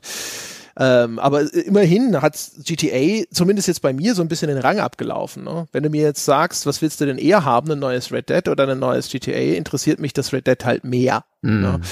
Oder mhm. zumindest, also auch schon vor dem Erscheinen des zweiten Teils, was aber auch wieder daran liegt, dass das Szenario ungewöhnlicher ist und nicht unbedingt daran, dass das jetzt so ein kategorisch anderes Spiel ist von der Art, wie, wie es sich dann spielen würde.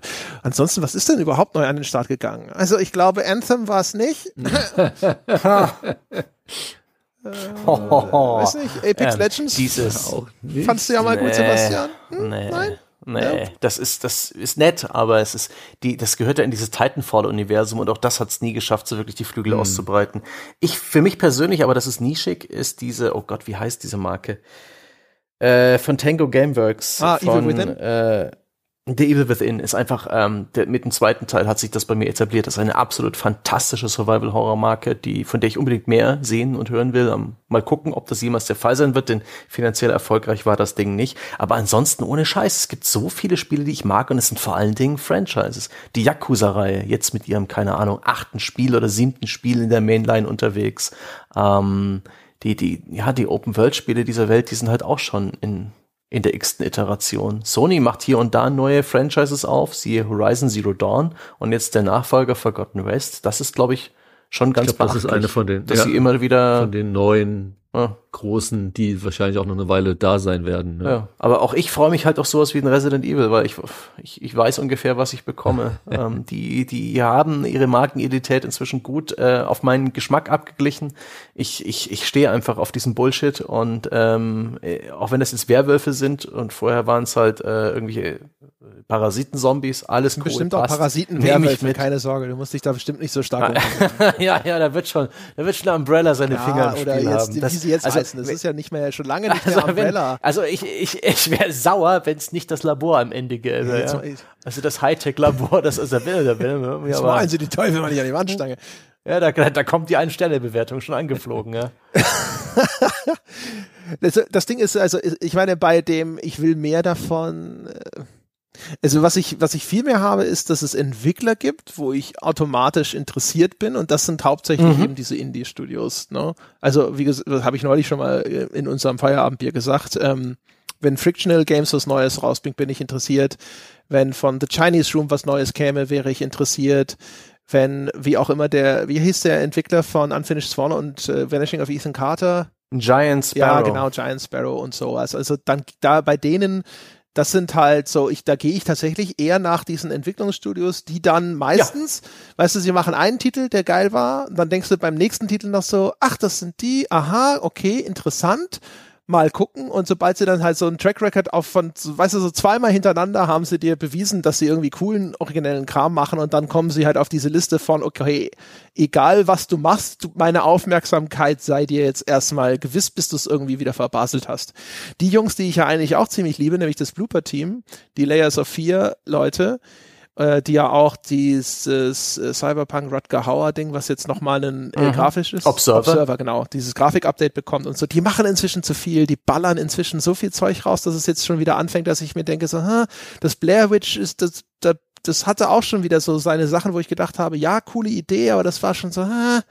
und jetzt ist schon wieder das nächste angekündigt, jetzt da fängt es schon an, dass es so ein bisschen kriselt mit uns.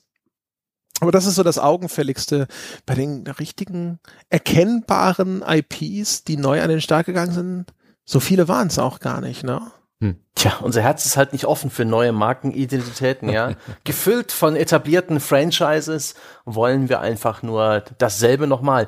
Ist ja auch beim, beim Kulinarischen so, ja. Ich esse, ich probiere gerne mal was Neues, ja. Und ich, ich, ich, werd, ich freue mich dann, wenn mal auch wieder gutes Wetter ist und man schön draußen Platz findet, in meinem geliebten Rahmenlokal mal wieder so eine japanische Nudelsuppe zu essen. Aber, ne?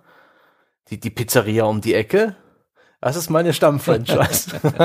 es ist eigentlich übrigens eigentlich schon krass, wenn ihr so drüber, jetzt wo ich so drüber nachdenke. Es gab ja schon eine ganze Reihe von Versuchen jetzt, äh, also der Start einer neuen Konsolengeneration ist ja gerne auch dann so der ja. Zeitpunkt, ne, wo man sagt so, okay, da Leute versuchen neue Franchises zu etablieren. Ja. Wie viel davon entweder in irgendeiner Form gescheitert ist und wo man schon wieder Probleme hat, sich dran zu erinnern. Also denkt mal hier, The Order 1886 von Sony mm. haben sie bestimmt gedacht, dass das eine Franchise wird. Oder zumindest gehofft. Ähm, dann haben sie, ja. Äh, hier, was hast du, wie heißt das Zombie-Spiel mit den Massen, das du besprochen hast, Sebastian? Äh, äh, die, die, die, die, die Days Gone. Dawn, Days Gone war Days Gone. Ja, ja, ja, ganz genau. Äh, ich habe mich auch, ich, ich hatte es noch im Kopf, aber den Titel, der ist auch weg. Ähm, immerhin, äh, Hellblade bekommt eine Fortsetzung. Hellblade, äh, das Microsoft äh, jetzt äh, exklusive Spiel, weil sie das Studio gekauft haben von Ninja Theory, sich noch, könnte eine neue Franchise wer werden. sich noch an Knack? An, oh Knack, Gott. der PS4-Launch-Titel? Die, die, die, die Tatsache, dass es ein Fortse eine Fortsetzung von Neck gab, also dass es auch noch für einen zweiten Teil gereicht hat, das erschüttert mich bis heute. Stimmt, das habe ich schon wieder vergessen. ja, ja, ja, ja. Also da ist schon, ah. da ist schon viel. Wenn ich noch länger drüber nachdenke, fallen mir bestimmt noch mehr Sachen ein, wo man denkt so, ach ja, stimmt, ja, da wurde, da, da ist schon was Neues, äh, äh, ne? Aber da, ja. das sind so, das sind es die, ist nicht kleben geblieben. Das sind die Murdered Soul, Soul Suspects der PS4-Generation. Ja. Oh Gott. Das gab es aber bei jeder, bei jeder Konsolengeneration. Ich erinnere mich noch an PlayStation 3, da gab es dieses Lair oder wie das hieß mit den Drachen. Also mhm. es gab ja immer dann die Versuche, wie du schon gesagt hast, neuer Start einer neuen Konsolengeneration, gleich auch mal ein paar neue IPs an den Start bringen, kann sich ja ganz gut dafür eignen, aber kann auch nach hinten losgehen. Ja. Ah. Boah, das ist, das ist, immer, das, das ist schon fast wieder, das ist schon wieder ein eigener Podcast. Ja. Was, was sind denn die vergessenen Versuche, eine neue Franchise zu starten aus der letzten Konsolengeneration hier? Wenn es dann, wenn die neue an den Start rollt und es Zeit wird, jetzt da mal irgendwo den Rückblick zu halten oder sowas, ist es ja. bestimmt also ich, wir, wir sollten auf jeden Fall mal mit der Schaufel, äh, mit dem Spaten auf dem Franchise-Friedhof unterwegs sein und ein bisschen was exhumieren, sowas wie die Resistance-Reihe für die oh, PS3. Ja. Ähm, da war durchaus was, das hatte durchaus Wert, Stimmt, das hatten wir früher und mal. Jochen und ich haben schon zwei Folgen ganz früh äh, in den ersten Jahren des Podcasts gemacht. Äh, große Hype-Franchises, nach denen heute kein Hahn mehr kräht. Da könnte mhm. man jetzt inzwischen wahrscheinlich Resistance mit auf den ja. Scheiterhaufen werfen. Ja, also dieser, die, die, dieser Friedhof, ne, das, das, das, hat hier, ähm, hier diese Insel von New York Verhältnisse. Also das sind schon Massenmörder, die da zusammengekommen sind. Der Franchise. Ah, fuck, ich bin schon wieder ein zynischer Bastard geworden. Das böse Ott, ja, das ist ein, ein Zynikerpilz. Kannst du mir da mal was rüberschicken? Das brauche ich. das scheint wie so ein Buff zu wirken. Resistenz gegenüber Marketing erhöht. Zynismus plus fünf, ja, ja. Als ob wir den Ralf da nicht schon genug hingeskillt hätten. Ich, ich bin doch nicht zynisch, ich bin so ein lieber Mensch. Ja, ja. Versuche ich mir zumindest mal. Immer wenn ich das sage, fangen die Leute an zu lachen. Also irgendwie verstehe Völlig ich das. OP in der Hinsicht du, du hast diesen Selbstwahrnehmungsdauerdebuff, ja. aber hey, damit musst du leben. Aber ihr Ralf zu Hause sind auch alle Spiegel abgehängt. Ja. Brauche ich nicht. Wer will das schon sehen? Der hat, der hat dieses, ich habe dieses Gemälde im Keller, das, das komischerweise immer älter wird, genau. aber ansonsten. Ja, mit jedem Spiel, das ich rausbringe, wird dieses, diese Fratze auf dem Bild verzerrter. Ja, genau. Ach schön. Ja. ja. dann, ja, meine Damen und Herren, da haben wir wieder einen harmonischen Abschluss ja. gefunden. Sehr schön. Zeit, ja. äh, die Glocke zu läuten und zu sagen, das war's, Sperrstunde Ruf, wir gehen jetzt alle nach Hause. Äh, Ralf, wie immer, vielen Dank, dass du da gewesen bist, ja, dass du dir all diesen Zynismus zugemutet hast und ich hoffe, dein reines Herz bleibt weiter unbefleckt. Ja, unbedingt. Euch da draußen Vielen Dank fürs Zuhören. Ich hoffe, auch ihr habt äh, keine allzu schweren Schäden davon getragen. Ah, ah, und ihr könnt die Reste äh, eurer Menschlichkeit aufwenden, zusammenkratzen, nehmen und in eine wunderbare 5-Sterne-Wertung bei iTunes oder zum Beispiel auch auf Facebook gießen. Ihr könnt uns auf Spotify folgen oder ihr ladet einfach eure Batterien wieder auf in all den ganzen Bonus-Podcasts hinter der Paywall. Ja, denn dort sind wir nur und ausschließlich positiv. Positiv und begeistert. Okay, es ist gelogen, aber ja, aber das, das erfahrt ihr schon noch früh genug. Geht auf gamespodcast.de slash Abo oder auf patreon.com slash auf ein Bier und ab fünf Euro seid ihr mit dabei, ja. Und dann überzeugt ihr euch einfach mal selbst davon, wie das da so aussieht, ja. Hinter der Paywall ist ja quasi wie über der Mauer. Und dann könnt ihr den Sebastian fragen, jeder will da über auf ja. die andere Seite. Das, das ist so ein bisschen, als hättet ihr einen Battle Pass gekauft, ja. Das, das überzeugt mich jetzt Nein? noch okay. nicht, aber es war einen Versuch wert. Ja. Wenn das das Argument ist, das euch äh, überzeugt, dann äh, ja, dann ist das wohl so. Unter forum.gamespodcast.de forum wartet wie immer das weltbeste Spieleforum auf euch, auf eure Beiträge, eure Kommentare und Gedanken zu dieser Folge oder zu was auch immer ihr gerne mal mit uns diskutieren möchtet. Und das soll es dann gewesen sein für diese Woche. Wir hören uns nächste Woche wieder, aber bevor ich mich noch verabschiede, fällt mir noch gerade ein, hier ist noch ein kleiner Aufruf. Apropos forum.gamespodcast.de. Es gibt dort regelmäßig einen Thread zu einem Format, das für unsere Unterstützer gedacht ist, nämlich Mailback. Da sammeln wir Fragen von euch an uns und beantworten sie. Und wir haben uns gedacht, jetzt nach tausend Jahren im Mailback-Format, das nur für die Unterstützer ist, wäre es auch mal ein cooler Sonntagspodcast. Dementsprechend führt, äh, führt euch aufgefordert, jetzt sofort loszustürzen und dort wird es einen eigenen Mailback-Thread geben. Schreibt uns eure Fragen für einen großen Sonntags-Public-Mailback. Und wenn ihr irgendwelche ganz besonderen Fragen habt an eine ganz bestimmte Person, schreibt das mit dazu. Und falls dann genügend sozusagen zusammenkommen, gucken wir halt auch, dass wir dann den Dom, den Ralf, den Wolfgang oder wen auch immer ihr befragen möchtet, in diesen Podcast einladen das äh, sozusagen die, äh, die Anforderung und Aufforderung und die Bitte und die Gelegenheit in die Runde. Es wird dann irgendwann mal einen großen Sonntags Mailback geben, wo wir einfach die Themen diskutieren, die Fragen beantworten, die euch so im Kopf rumgehen. Und das werden aber dann auch da, genau wie im Mailback, das sind nicht Fragen zum Projekt, also fragt uns bitte nicht, ja, äh, kommt noch mal eine neue Folge Besserwisser oder sowas, sondern fragt uns Dinge, die ihr schon immer mal von uns diskutiert haben wolltet in Bezug auf Computerspiele, auf die Spielebranche, Gedanken zum Umgang mit dem Medium Computerspiel und so weiter und so fort. Ja, das könnt ihr dort alles rauslassen. So, das soll es gewesen sein. Endgültig. Das war's für diese Woche. Wir hören uns nächste Woche wieder. Bis dahin.